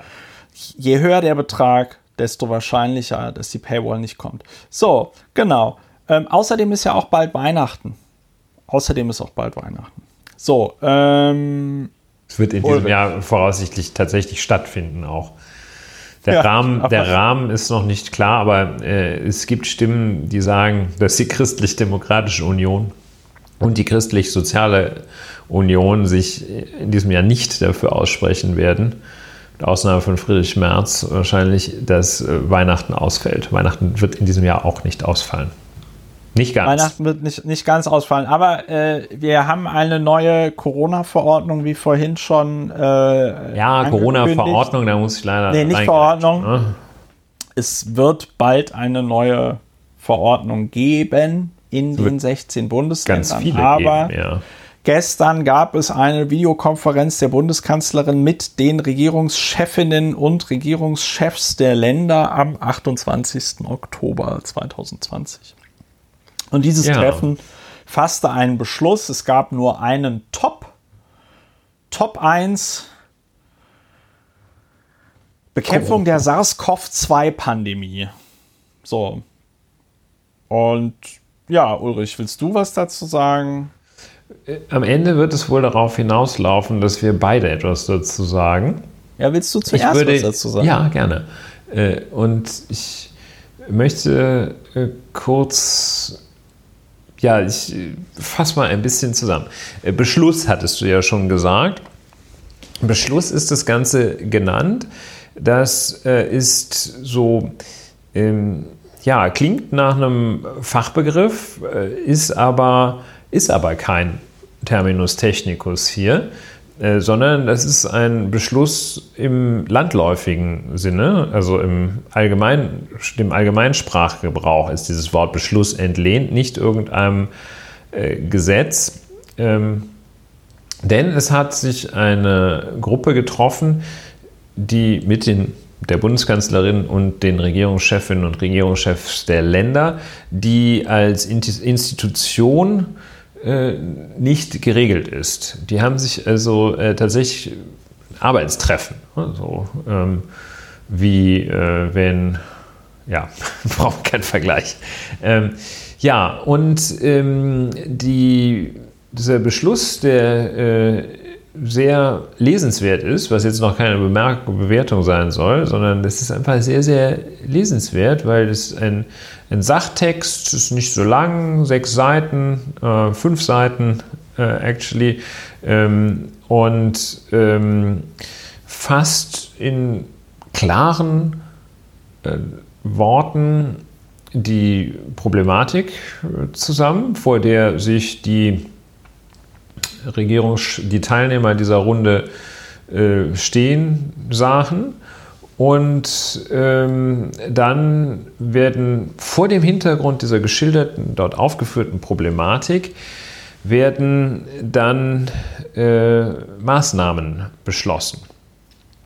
Das ist deshalb ja. wichtig, äh, weil da die Lektüre dieses äh, Beschlusses und seiner Begründung tatsächlich äh, viele Argumente, die man in der Diskussion dann trotzdem hört, ähm, viele, mit, sich mit vielen Argumenten auseinandersetzt und äh, die dann in der Argumentation einfach in, in der Außer die dann schließlich nicht berücksichtigt werden von Kritikern, ähm, die, ob sie richtig oder falsch sind, äh, mag dahingestellt sein, aber die jedenfalls dann unberücksichtigt bleiben, was darauf schließen lässt, dass viele auch äh, in der politischen Szene diesen Beschluss gar nicht richtig gelesen haben. Vielleicht kurz die Eckpunkte der Begründung, die sich in dem Beschluss finden. Ähm, es steigt ein äh, mit einer der Diagnose einer bestehenden exponentiellen Dynamik. Auch mit geringen Mathematikkenntnissen weiß man, dass ein exponentielles Wachstum ein äh, ausgesprochen schnelles und sehr schnell nicht beherrschbares Wachstum ist. Ähm, es wird konstatiert, äh, und da ist es sehr wichtig auch für die weitere Bewertung, dass nach den Statistiken des Robert Koch Institutes die Ansteckungsumstände in mehr als 75 Prozent der Fälle unklar sind. In mehr als 75 Prozent der Fälle ja. lässt sich nicht feststellen, hat sich diese Person jetzt, äh, hat sich diese Person in der U-Bahn, im Restaurant, im Bordell oder beim, in der Kita infiziert. Das lässt sich in 25, 75 Prozent der Fälle nicht feststellen, nach den Statistiken das, des Robert-Koch-Instituts. Das war so. mir nicht klar, das fand ich Und, ziemlich krass. Ähm, dann das, ne, der nächste, das Ziel wird beschrieben, ganz, ähm, ja, ganz klar. Es ist, ist wirklich ein Dokument von ganz erheblicher Klarheit. Ähm, und äh, das Ziel wird bezeichnet mit Bund und Länder streben an, zügig die Infektionsdynamik zu unterbrechen. Und damit Schulen und Kindergarten verlässlich geöffnet bleiben können, einerseits, und andererseits in der Weihnachtszeit keine weitreichenden Beschränkungen äh, von Kontakten erforderlich sind. So müssen wir uns auch nochmal vielleicht für die anschließende Bewertung aufnehmen. Also eine sehr starke Betonung der Weihnachtszeit. Das wird hier als äh, offenbar sehr wichtig aufgefasst. Vielleicht ist es es auch, vielleicht deckt sich da meine, mein Empfinden nicht mit dem Empfinden ganz vieler anderer, wie dem auch sei.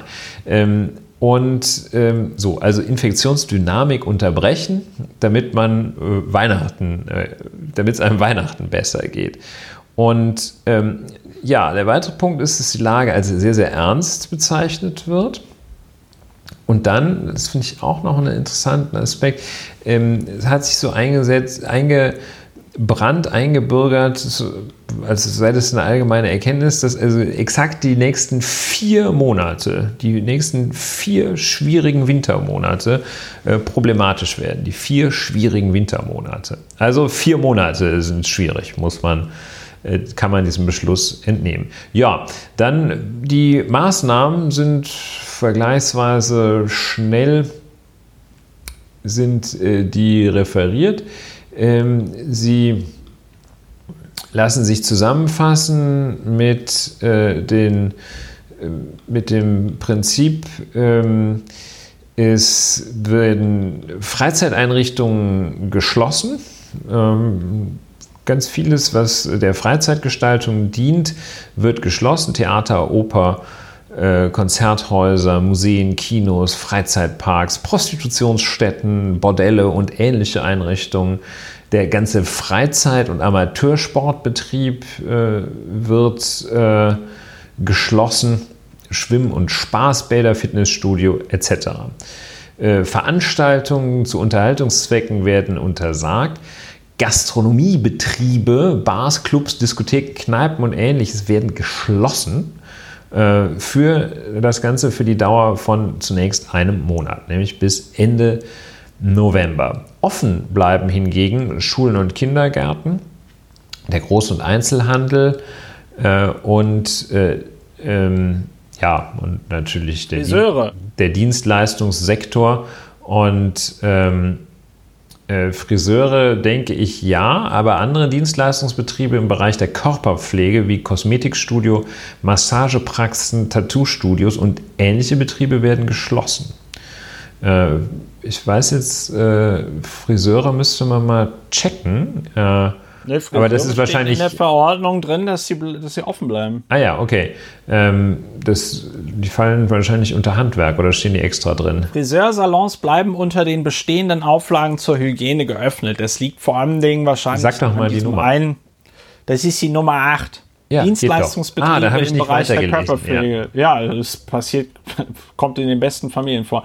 Ich nehme mal an, dass die, die Friseursalons deswegen offen lassen, weil es da ja das schöne Beispiel gibt, dieses Friseursalons in den USA, wo zwei an Corona erkrankte äh, Friseure, Friseurinnen 140 äh, Kunden behandelt haben und keiner behandelt, äh, 140 Kunden die Haare geschnitten haben und keiner dieser 140 Kunden hat Corona bekommen, weil, so ist man der Meinung, alle immer schön brav Maske getragen haben und es deswegen dann also zu keiner Übertragung. Ja, und dann äh, in der Tat, deshalb, da haben die Friseure und Friseurinnen. Äh, die Friseure Glück. Glückchen. Ähm, ja, vielleicht dann noch als weiterer äh, Punkt äh, zu diesen beschränkenden Maßnahmen. Wie gesagt, zusammenfassend, Freizeit macht dicht, Handwerk, Handel und Kitas und Schulen bleiben offen. Das ist die Grundlinie. Ähm, es ist ein Punkt, der auch in der Diskussion nicht immer berücksichtigt wird, äh, ist, dass es eine außerordentliche Wirtschaftshilfe geben soll nach diesem Beschluss.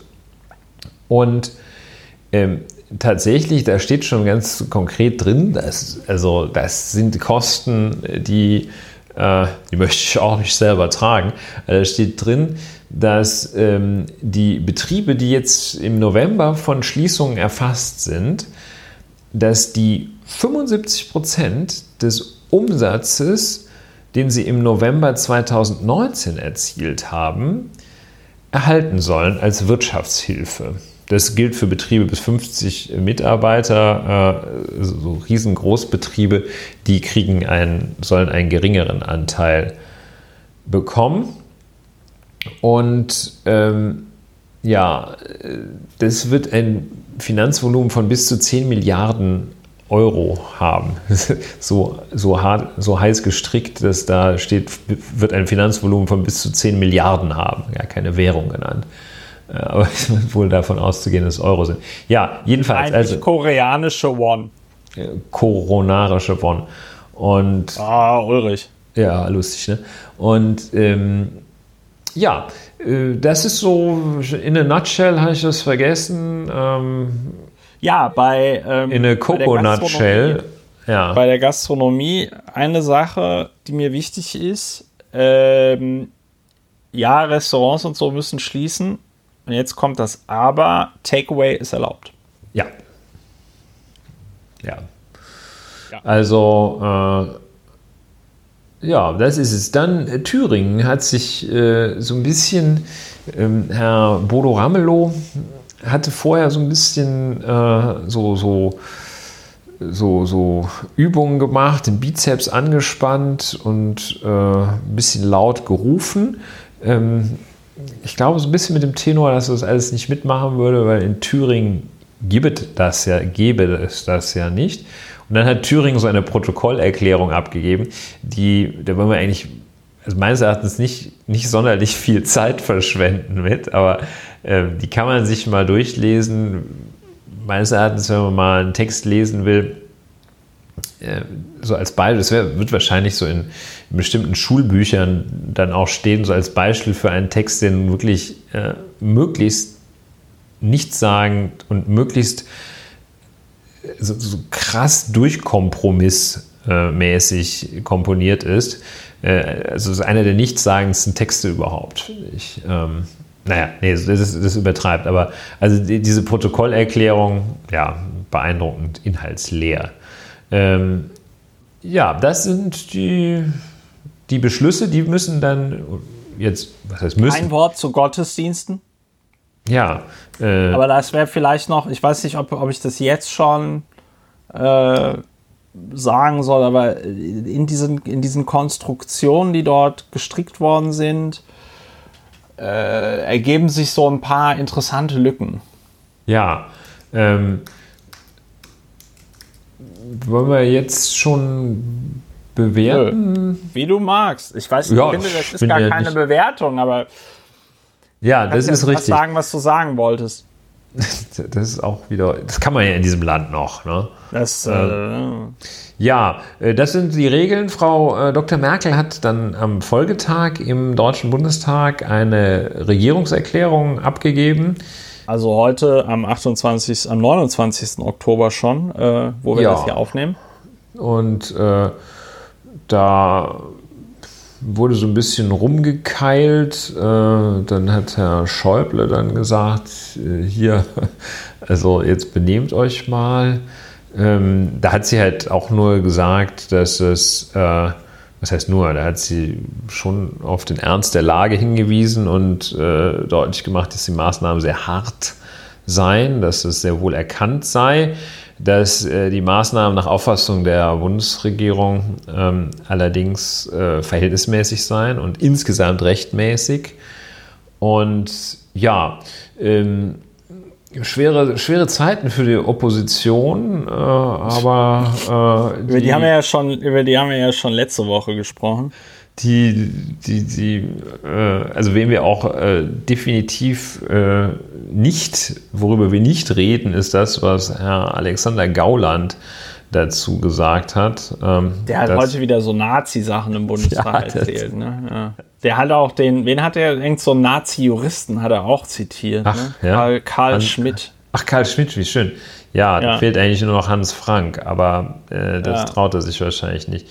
Ja, äh, Frau Göring-Eckardt hat, äh, die ist ein bisschen komisch zitiert worden. Ähm, der erste Teil ist, wo sie, wie ich finde, ganz souverän offenbar gesagt hat, dass äh, sie die Maßnahmen äh, generell befürworte und äh, dass äh, sie das im Kern äh, zustimme.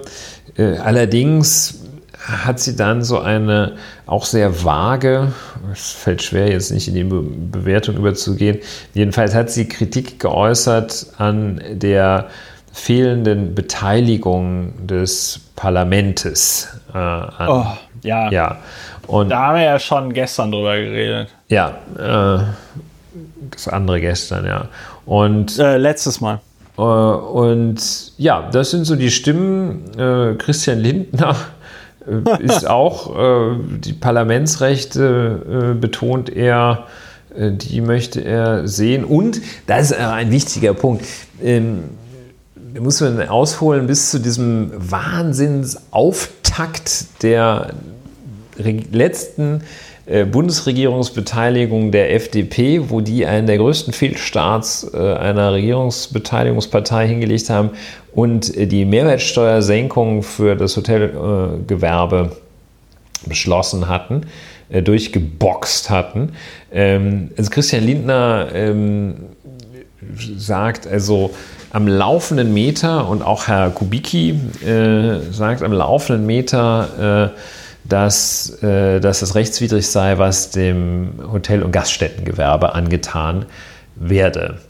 Und ja, das ist so, so die, die Ja, ich finde das mit Lage. 75 Prozent, ich finde das mit 75 Prozent des Umsatzes von November 2019 finde ich gar nicht so schlimm. Ja, Aber vielleicht, vielleicht ist das auch jetzt nur subjektiv.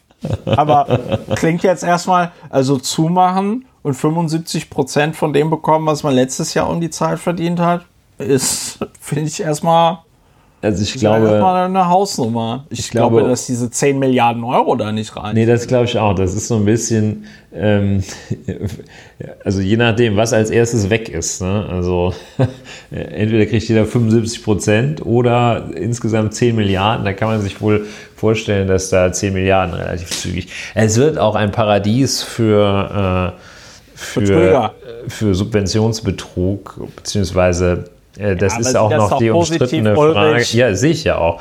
Äh, Das ist noch die Frage, ob es wirklich Subventionsbetrug ist, wenn man sich da äh, Corona-Unterstützungsknete holt, auf die man gar keinen Anspruch hätte. Äh, ich sehe ja natürlich schon jetzt Leute, die, Bei die, dir die, klingeln. die können noch nicht mal ein Spiegelei braten, aber die behaupten, sie hätten ein Restaurant. Da freuen wir uns natürlich schon drauf. Ja, Ja, ähm, ähm, aber ähm, ja, also ähm, Du wolltest jetzt in die so, Bewertung oder was? ich würde du jetzt auch durchaus in die ich Bewertung jetzt- gehen. Oder sagt man, Ja, also habe ich was bin- vergessen? äh, mh, nö, eigentlich nicht. Also ich finde. wie findest du das? Was, wie, was- wie fühlst du dich damit jetzt, mit diesem, Also, diesem Beschluss? Was macht das mit dir? was, was macht das? Sind wir jetzt bei Markus Lanz, ja? Nee, ähm, also erstens, nee, wie sage ich das? Ja, also wer diesen Podcast etwas länger hört, äh, weiß ja, dass es bei mir eine sehr hohe Affinität zu Asien gibt, zu Südostasien und ähm, ich natürlich seit Beginn dieser Pandemie äh, gucke, was in China passiert, was in Südkorea passiert, äh, was in Taiwan passiert. Äh, an- mein mein, mein Mandarin-Tandem-Partner äh, verweilt momentan in Taiwan. Der wollte eigentlich schon wieder zurückkommen, aber der sagt sich natürlich, ich bin ja nicht wahnsinnig, ja, weil du in Taiwan äh, hat er relativ Bewegungsfreiheit, kann ein relativ normales Leben führen und äh, hier in Deutschland und Europa natürlich äh, nicht. Äh, was das mit mir macht, ist halt einfach, ich, ähm, wir reden in diesem Podcast sehr über Ambiguitätstoleranz, äh, oft auch über das Thema Ambiguitätstoleranz, das heißt auf gut Deutsch so mit den mit den Unwägbarkeiten und den Widersprüchen der Existenz und des Lebens zurechtkommen, fünfmal gerade sein lassen. Und diese, diese Pandemie ist für mich insofern eine Prüfung, als ich ähm, nicht komplett meinen Glauben an die Menschheit verlieren darf. Ne? Du hast ja vor einer Woche sowas äh, eigentlich sehr Nettes und in einer gewissen Weise auch rührend Naives gesagt, dass du hoffst, dass sich die Menschen irgendwie besinnen und nochmal irgendwie die Kurve kriegen. Ne? Aber wenn du dir, also was mich total geschockt hat, erstens war diese Zahl mit den 75 Prozent. Also, dass man in 75, dass man trotz dieser Corona-App und trotz den ganzen Aufstockungen, die die Gesundheitsämter dort erfahren haben und trotz der Hilfe der deutschen Bundeswehr und so weiter und so fort, ja, dass man in 75 Prozent der Fälle nicht in der Lage ist zu ermitteln, wo es zu einer Infektion kam, das finde ich krass. Da komme ich nicht drauf klar. Weil das bedeutet, dass wir im Moment noch nicht mal auf Sicht fahren. Wir wissen überhaupt gar nicht, was treibt denn jetzt das Infektionsgeschehen an. Und das macht es in meinen Augen dann auch so schwierig, diese Maßnahmen zu, äh, äh, ähm, sag ich mal, zu rechtfertigen. Ich weiß zum Beispiel, die haben in Korea eine Studie gemacht, Südkorea, hat irgendwie der Ko südkoreanische Filmverband eine Studie gemacht, äh, also Film- oder Kinoverband. Äh, 39, seit Beginn der Pandemie sind 39 Millionen, gab es 39 Millionen Kinobesuche in koreanischen Kinos. Und die konnten kein einzige Corona-Infektion und deren Tracing ist wirklich sehr, sehr gut. Die machen das sehr rigoros. Die benutzen auch alle möglichen Daten, die sie in die Finger Ja. kriegen. Handy, Handy-Daten, da werden Gesundheitsdaten, Da werden, da werden Kameras. Nee, da werden Kameras Kameras, im Kreditkarten, weißt du, die machen das, die machen das tatsächlich so, die, äh, weiß ich nicht, wenn dann in irgendeiner Kneipe oder in irgendeiner Bar äh, ist jemand Corona krank, dann benutzen, dann gucken die sich die Kreditkarte an, dann gucken die sich an, okay, wer ist an dem Tag um den Zeitraum äh, äh, da auch gewesen, Ja. weil die bezahlen da überall mit Kreditkarte. Dann besorgen die sich deren Handynummern, dann kriegen die alle eine SMS, da steht drin, hör mal, du warst dann und dann äh, da und da und das kann sein, dass du deswegen Corona hast, geh, geh dich bitte sofort, äh, geh bitte sofort zu einem Test und so. Ne? Also die kennen da wirklich keine, ähm, keine äh, Schmerzen. Und ich finde, ich bin mittlerweile auch an einem Punkt, wo ich sage, okay, wenn es nicht möglich ist, weil die Leute kein, äh, wie nennt der Drosten das, ein Corona-Tagebuch oder so, mhm. ja, also so ein, dass man sich quasi händisch ein Bewegungsprofil erstellt. Wenn das nicht möglich ist, dann sollte man tatsächlich von dieser Möglichkeit Gebrauch machen, die ja auch in der Strafprozessordnung bei Straftaten möglich ist, nämlich mit der Funkzellenabfrage.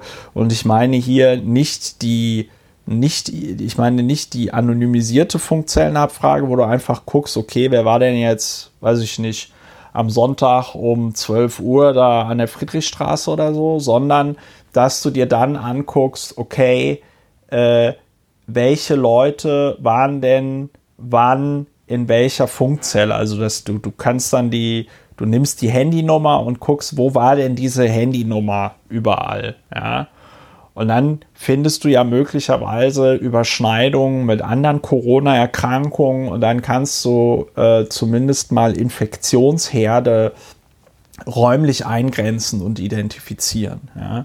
Ähm, ich finde das richtig krass, dass Deutschland, die sich immer hinstellen mit German Engineering, als ob sie den Parmesan erfunden hätten, dass wir es einfach nicht hinkriegen, so etwas zu machen und dass wir es insbesondere nicht hinkriegen, nachdem wir den ganzen Sommer Zeit gehabt hätten, von der Politik, von der Verwaltung, das alles so zu ertüchtigen, dass in dem Moment, in dem die Scheiße den Ventilator trifft, man sagt, kein Problem, wir haben alles unter Kontrolle.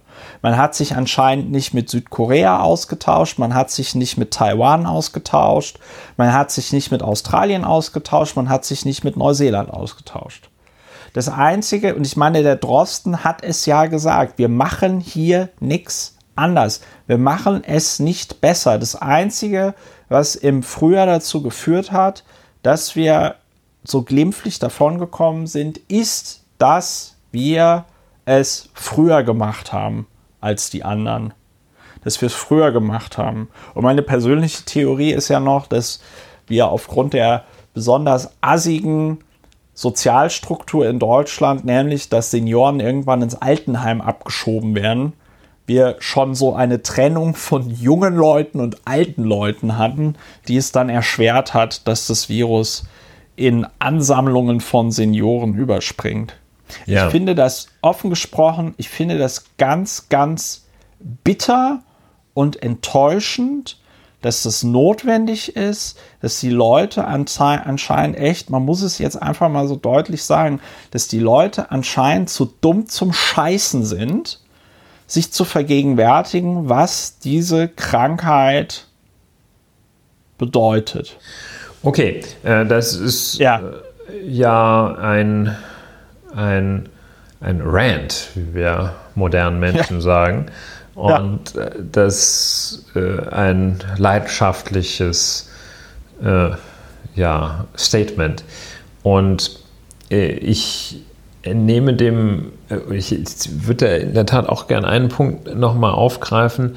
Das ist tatsächlich das beeindruckendste, wie ich finde, am an diesem Vorgang, Beschluss der Ministerin, der Ministerpräsidentinnen und äh, der Kanzlerin, dieser Umstand, dass man eben in 75 Prozent der Fälle den, die, Ur die, die, die Ansteckung, den Ansteckungsvorgang nicht nachvollziehen kann, das ist meines Erachtens ein ganz wichtiger Schlüssel zum ganzen Verständnis äh, oder zur Bewertung auch. Das ist nämlich äh, umgekehrt auch das Argument, dass äh, zum einen viele Maßnahmen wiederum, es macht es etwas schwierig, das zu rechtfertigen. Andererseits kann man es natürlich auch zur Rechtfertigung ganz vieler Maßnahmen nehmen, dass man sagt, wir wissen es einfach nicht, deshalb müssen wir alles versuchen. Ähm, aber also dieses 75%-Kriterium, 75%-Phänomen ist auch ein ganz wichtiges, um der Argumentation entgegen zu oder die Argumentation äh, ja, zu, ich muss den Satz nochmal neu anfangen, diese 75%-Überlegung ist ganz wichtig zur Beurteilung der Kritik ähm, aus der Gastronomie-Richtung. die ja äh, lautet, hey, wir haben diese wir haben die Hygieneschutzkonzepte hier alle äh, entwickelt und äh, die Leute stecken sich doch, äh, infizieren sich doch kaum in der Gastronomie, kaum oder äh, gar nicht in der Gastronomie. das ist ja das falsch. Ist, das, eben, äh, das Argument erweist sich vor dem Hintergrund dieses 75%-Phänomens ja als nicht tragfähig. Ähm, und deshalb ist es ein, ein sehr wichtiges, äh, ja, sehr wichtiger Faktor in der Bewertung insgesamt. Ähm, ich äh, habe natürlich, natürlich großes, oder ich kann das sehr, sehr gut nachvollziehen, dass, äh, dass die Betreiber von Gastronomiebetrieben äh, und äh, Bars, Kneipen und Clubs ähm, dass es natürlich extrem erschütternd ist und existenzgefährdend. Das ist gar keine Frage. Ne? Das, äh, das tut schon weh.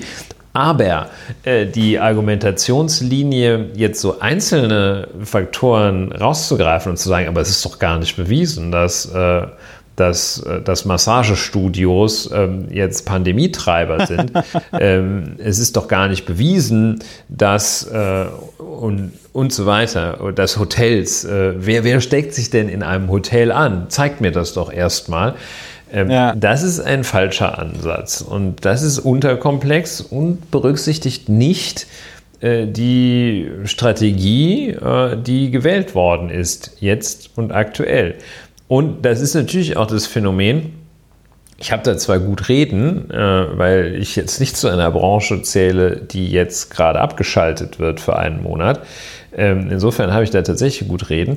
Aber ähm, das ist ja äh, das Phänomen bei, bei sehr vielen Dingen im Leben, äh, gerade die sich mit irgendwelchen Grenzziehungen befassen, seien es Stichtage oder ähnliches, die schaffen natürlich keine Einzelfallgerechtigkeit und kein perfektes Ergebnis im Einzelfall.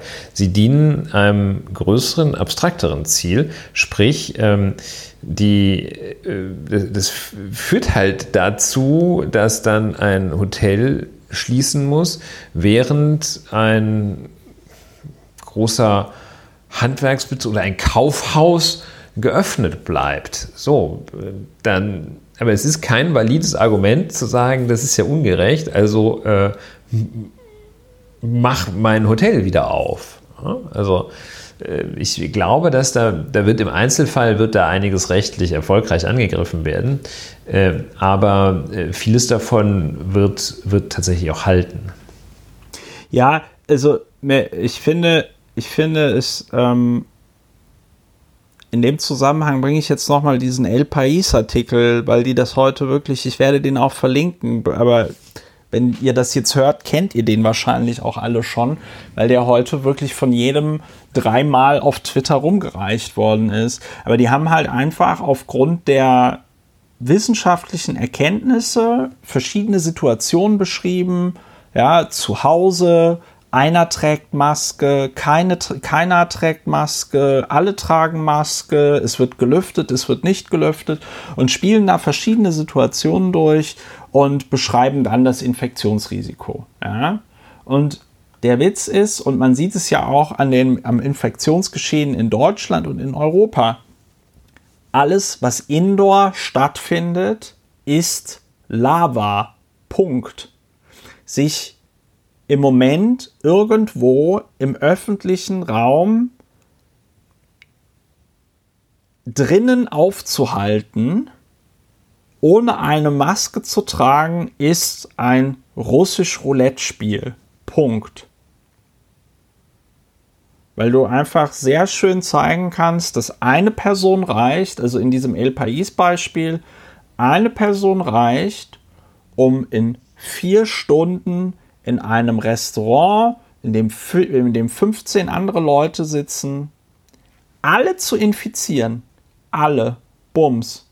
Wir haben seit Beginn dieser Pandemie haben wir äh, die Situation, dass alle Virologen äh, und Epidemiologen, die sich mit diesem Virus beschäftigen, sagen, Indoor Dining oder irgendetwas Indoor machen wir erst wieder, wenn es einen Impfstoff gibt weil die Gefahr einfach zu hoch ist, weil es eben ein Aerosol ist, was sich lange in der Luft hält. So, Bums.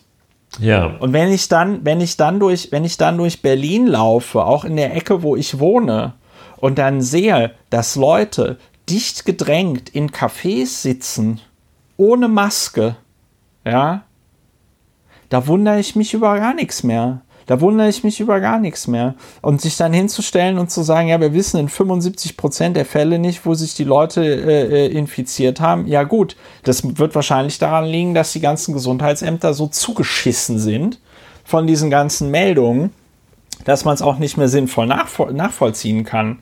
Ja, du kannst jedenfalls äh, keine Einzelverfolgung mehr machen.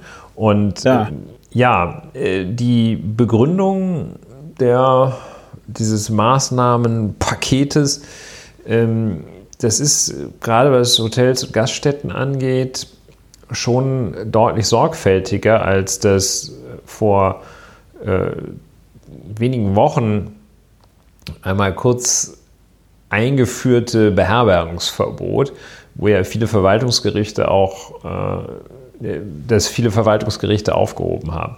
Und das ist hier, glaube ich, jetzt im Rahmen dieses Gesamtkonzeptes ähm, deutlich, deutlich schlüssiger äh, jetzt begründet, als es das äh, in der letzten Runde war. Und ähm, ja, äh, und natürlich äh, angesichts des wirklich rapiden äh, Anstiegs der äh, festgestellten Infektionen und des ja auch heute ähm, ja, äh, mitgeteilten äh, massiven Anstiegs der, der Positivtestrate. Die ist ja, hat sich auch verdoppelt, ja. der Anteil der Positivtests. Des ähm, massiven Anstieges der Intensiv, der belegten Intensivbetten, wo ja heute äh, irgendwelche Ärzte Alarm geschlagen haben und gesagt haben, wenn das so weitergeht, ist in zwei Wochen alles zu.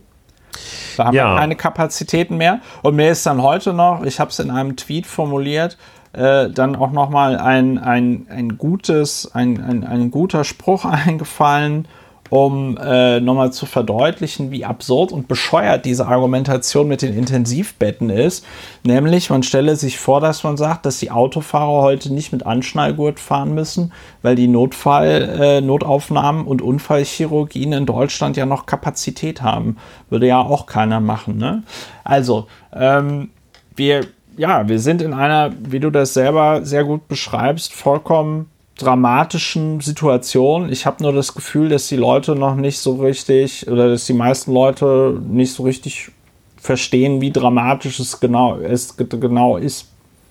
Ja, ein weiterer Aspekt, der sich dann auch hier zeigt, äh, die Kritik aus der Opposition ähm, ist wir, wir beide und alle unsere Hörerinnen und Hörer wissen, dass es die Aufgabe von Opposition ist, äh, dagegen zu sein. Ähm, aber äh, es, es, kommt, äh, es kommt einfach, äh, es kommt nichts. Äh, und Der einzige Angriffspunkt sind auch diese 75 Prozent. Punkt. Ja, und ähm, der ja, und ähm, aber die, die, äh, die etwas durchgehende Kritik, also das einzige Argument, an das man sich tatsächlich auch etwas genauer erinnert oder das äh, ein wenig haften bleibt zunächst, ist ja das alte, ähm, das leidige, äh, die Parlaments, die, die, Kritik an fehlender Parlamentsbeteiligung. Und ja. da muss man dann natürlich auch jetzt fragen, nachdem die Infektionszahlen den Sommer über sehr, sehr stark zurückgegangen waren. Und in der ganzen Zeit, von da an bis zum heutigen Tage, wo sind sie denn? Die Vorschläge dafür, welche gesetzlichen Regelungen die anders sein müssen, ja. Die, die, genau. die Legislative schaffen könnte, müsste, sollte. Wo sind sie denn, die ganzen Änderungsvorschläge des Infektions- und Konkretisierungsvorschläge für das Infektionsschutzgesetz? Äh, wo sind sie denn, die Vorschläge dazu, wie man das Herunterfahren des Landes denn nun abstrakt generell regeln sollte. Nirgendwo ist das. Und ähm, das äh, sehr guter Punkt ja. zeigt eben, äh, dass das nicht der, das ist nicht der Anwendungsfall für die, das ist nicht der, das ist einfach nicht die Stunde, nicht der Moment der, der Legislative. Wir hatten das ja auch schon gesagt. Ähm, es wird wahrscheinlich ein wenig, oder es ist äh, schon die Stunde der Gerichte, die natürlich jetzt nicht das alles kontrollieren können, aber ähm, die Gerichte sind diejenigen, denen ganz besonders große Verantwortung, große Last dabei zufällt, eben genau diese Verhältnismäßigkeitsabwägung anzustellen und das zu überprüfen. Äh, das ist auch gar kein ganz schlechter Mechanismus. Äh, das ist ja auch kein, da, da muss sich dann die Bundesregierung auch nicht äh, oder die Länderregierungen, die müssen sich auch nicht wie, werden sie auch nicht wie Diktatoren und Diktatorinnen fühlen, äh, wenn ihnen mal eine Regelung von einem Gericht kassiert wird. Das ist schon ganz okay.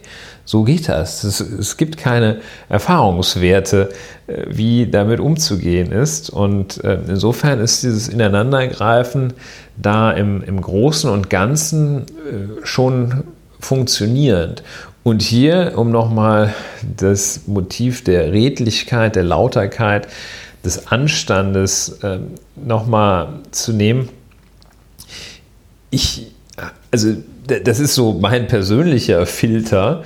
Ähm, gehe ich davon aus, dass da jetzt irgendeiner Maßnahmen aus unredlichen Motiven äh, erlassen möchte, oder aus unredlichen Motiven verhindern möchte. Und auch wenn man sich da sehr, sehr kritisch fragt, habe ich jedenfalls den Eindruck, dass die Beteiligten äh, insgesamt, diejenigen, die für diese Maßnahmen verantwortlich sind, insgesamt äh, aus äh, tatsächlich dem ehrlichen, äh, aufrichtigen Bemühen heraus handeln, richtig zu handeln, also richtige, das, das Richtige zu tun, das, was tatsächlich für alle am besten ist. Also ich habe nicht den Eindruck, dass da jemand irgendetwas macht, um die aktuelle Situation und die, die Gefahrenlage auszunutzen, um es mal richtig autoritär krachen zu lassen.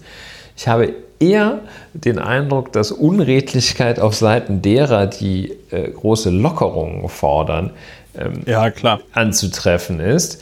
Ähm, aber ich finde, da kann man keinem äh, von, von ja. Helge, Helge Braun bis, äh, bis von mir aus sogar Bodo Ramelow, aber jedenfalls von den Beteiligten kann man, wäre dieser Vorwurf nicht gerechtfertigt, sondern in höchstem Maße unfair, dass da jemand, dass da jemand primär unlautere, womöglich persönliche, machtpolitische Ziele verfolgt. Die, die wollen das schon gut und richtig machen. Ja, äh, da unterstelle ich auch niemandem, äh, dass er da irgendein, also da, dass er da jetzt irgendwie bewusst Scheiße baut oder dass er das jetzt bewusst ausnutzt. Ähm, gleichzeitig muss ich sagen, was man diesem Gremium auch hier, diesem Landesvorsitzenden, ach, Landesvorsitzenden, diesem Ministerpräsidentin und Ministerpräsidentin plus Kanzlergremium, ja, was man denen schon vorwerfen kann, ist, dass es im Sommer absolut keine Vorbereitung auf die zweite Welle gab. Ja, ja, dass man das, das also, und, da, und dass man das verstanden bin, das, ja. das, das ist perfekt ja. vereinbar mit dem, was ich gerade gesagt habe. Ne? Ja, ja, nee, das war jetzt auch kein Widerspruch, sondern okay. eine Ergänzung, sondern ja. und dass ich und dass ich der Meinung und dass ich der Meinung bin, dass ähm, man halt eben schon vor vier Wochen oder vor sechs Wochen, als die Zahlen wieder anfingen raufzugehen, äh, da hätte man irgendwie diese zwei Wochen machen müssen, äh, wo, man wo man dann gesagt hätte, so jetzt machen wir hier einen Wellenbrecher-Lockdown. Ja? Stattdessen hat man den Leuten gesagt, ja nö, fahrt alles schön in den Urlaub. Da gab es doch jetzt neulich auch diese geilen Zahlen, dass äh, die Deutschen dieses Jahr verreisen wie sonst auch immer. Also vollkommen bizarr und absurd. Ich äh, kann es tatsächlich nicht nachvollziehen, aber ist anscheinend so. Äh, was ich vorhin noch erzählen wollte, was ich ganz interessant finde, ist, dass dieses Dokument ja nicht die Universitäten nennt. Ja. Äh, ich hatte mich ja auch schon gefreut und gedacht, ach geil, dann kann ich meine Masterarbeit noch später abgeben, weil äh, es jetzt hier wieder zu irgendeiner Form des Lockdowns kommt. Ich habe heute auch ähm, auf so mehreren Universitätsbibliotheks-Webseiten dann so gelesen, ja, wir wissen noch nicht, wie sich das jetzt auf unseren Betrieb auswirken wird. Ich kann mir aber sehr gut vorstellen, dass natürlich auch Universitäten zumindest die Möglichkeit, äh, Universitätsbibliotheken zumindest die Möglichkeit, in ihnen zu arbeiten, wieder einschränken äh, äh, äh werden. Was natürlich auch schade ist. Was auch nicht genannt wird, das äh, hat mich auch gewundert, aber vielleicht liegt es daran, dass die durch die jetzigen Corona-Verordnungen auch schon alle abgedeckt äh, sind, ist das mit den Kirchen. Hm. Also Kirchen werden ja zu überhaupt gar nicht erwähnt.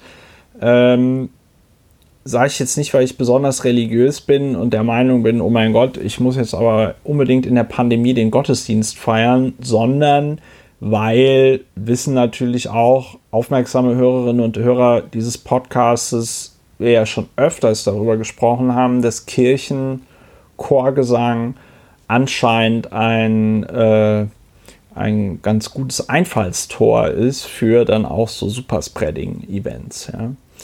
Äh, was mich dann auch dazu veranlasst hat, ähm, eben diese, diese Lücke zu identifizieren, die natürlich keine richtige Lücke ist, aber wo man sich natürlich schon mal die Frage stellen kann, okay, hm, nach welchen Kriterien wird hier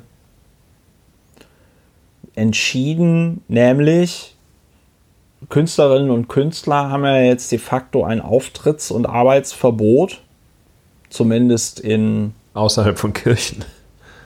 Ja, außerhalb von Kirchen, genau.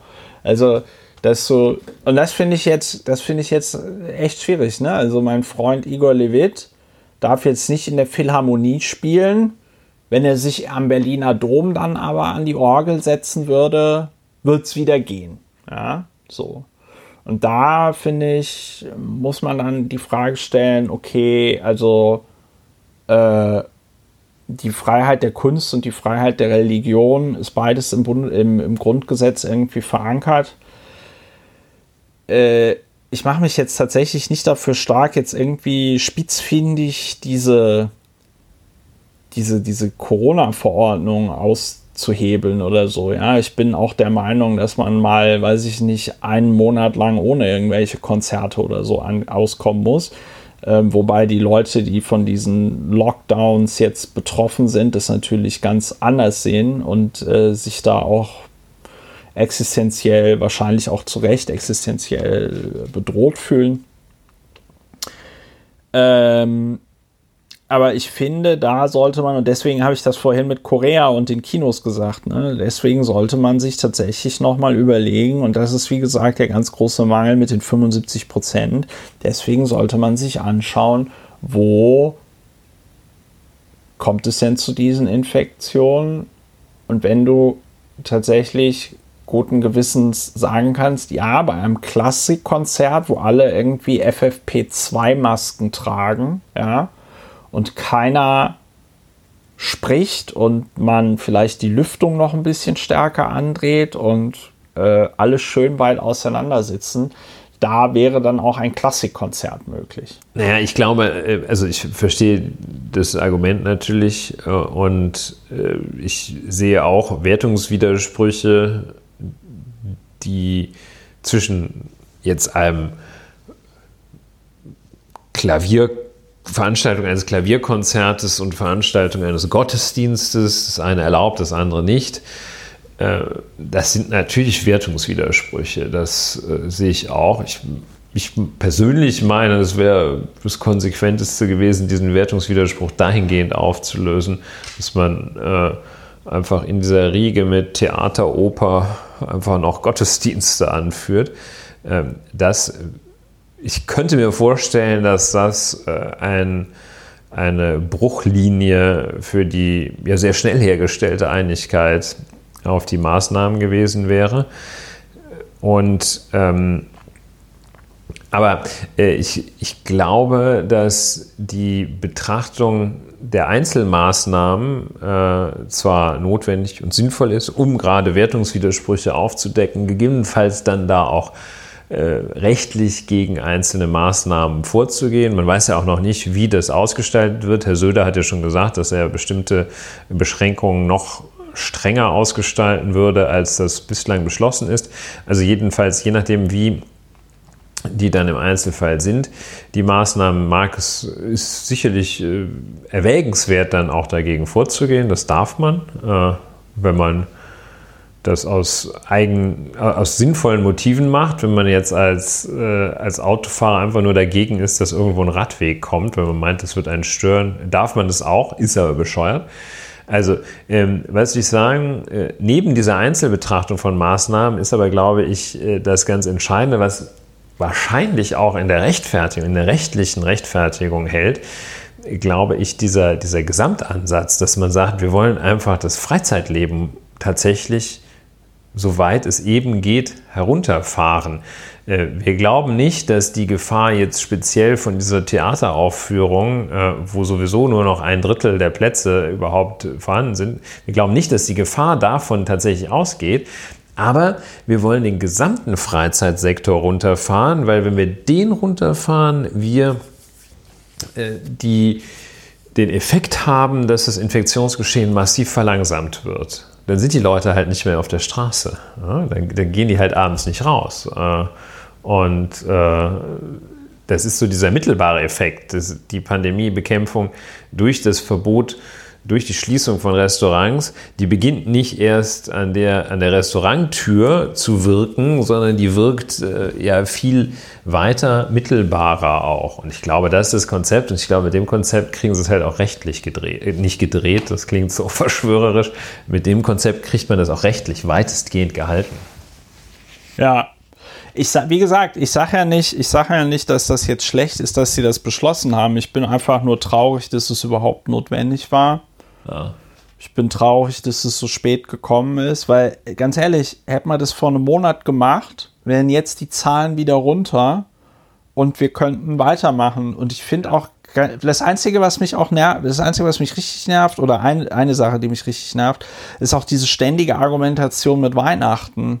Ja, Weil ganz ehrlich, ganz kann, ehrlich, soll wenn, ausfallen. Wenn, wenn alle, wenn, ja, also bei mir fällt dieses Jahr äh, Weihnachten tatsächlich aus, weil ich es nur mit, äh, wie nennt man das, der Kernfamilie oder so äh, feiern werde, weil ich alles andere aber auch komplett für komplett äh, unverantwortlich ja, halte. Ja, ich ist, musste, ich musste, hm. und dabei bin ich auch so ein bisschen überfragt, weil ich musste im erweiterten Familienkreis jetzt vor kurzem einem Familienmitglied erklären, dass ich dieses Jahr nicht an der traditionellen Weihnachtsfeier teilnehme.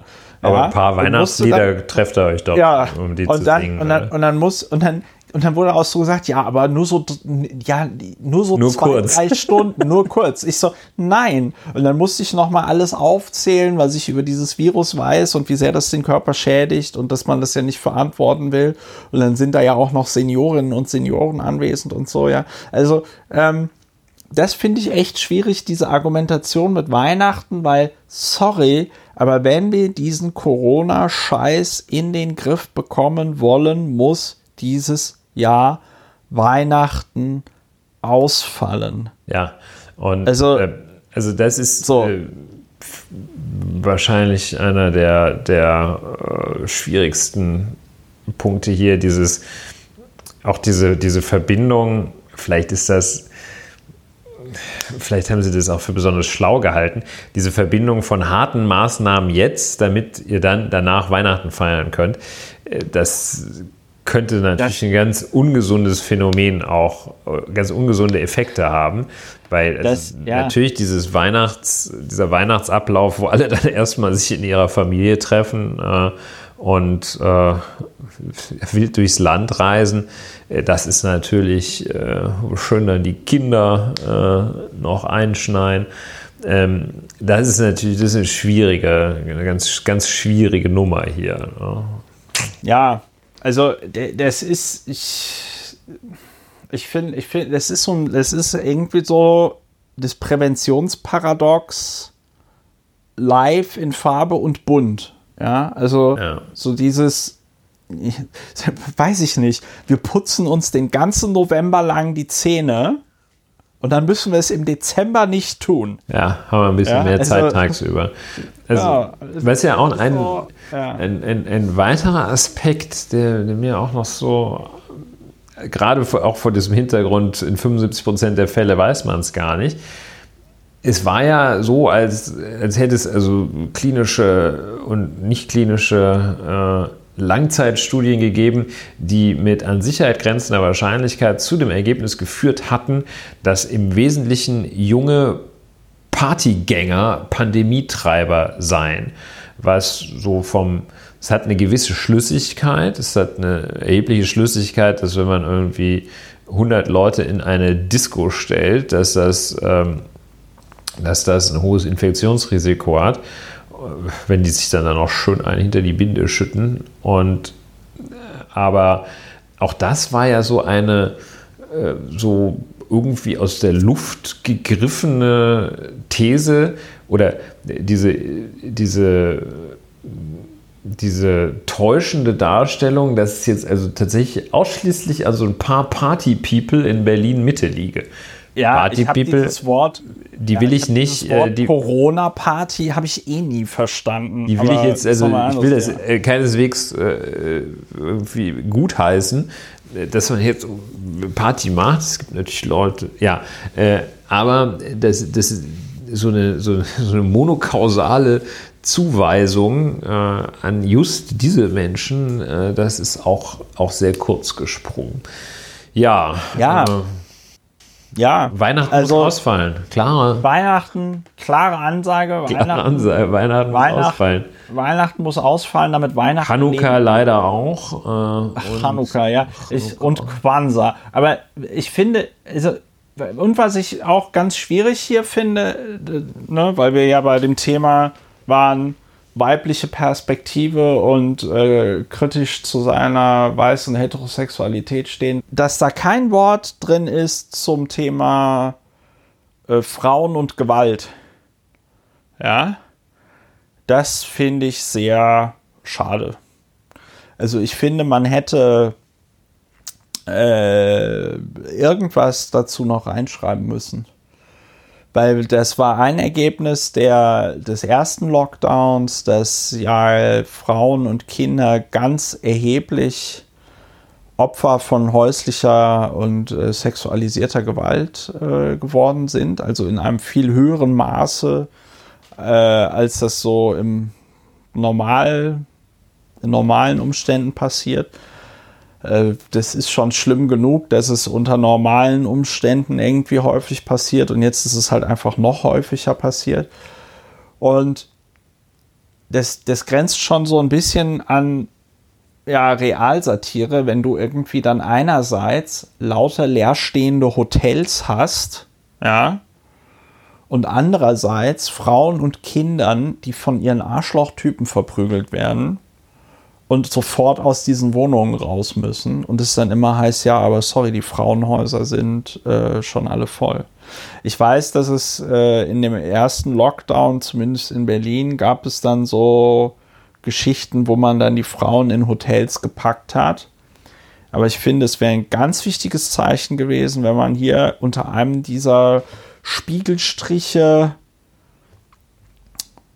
als Punkt 17 meinetwegen noch reingeschrieben hätte, ja, und für die Opfer von häuslicher Gewalt während dieses Wellenbrecher-Lockdowns schaffen wir eine noch einfachere und niederschwelligere Möglichkeit, äh, im Zweifelsfall da aus diesen Haushalten rauszukommen.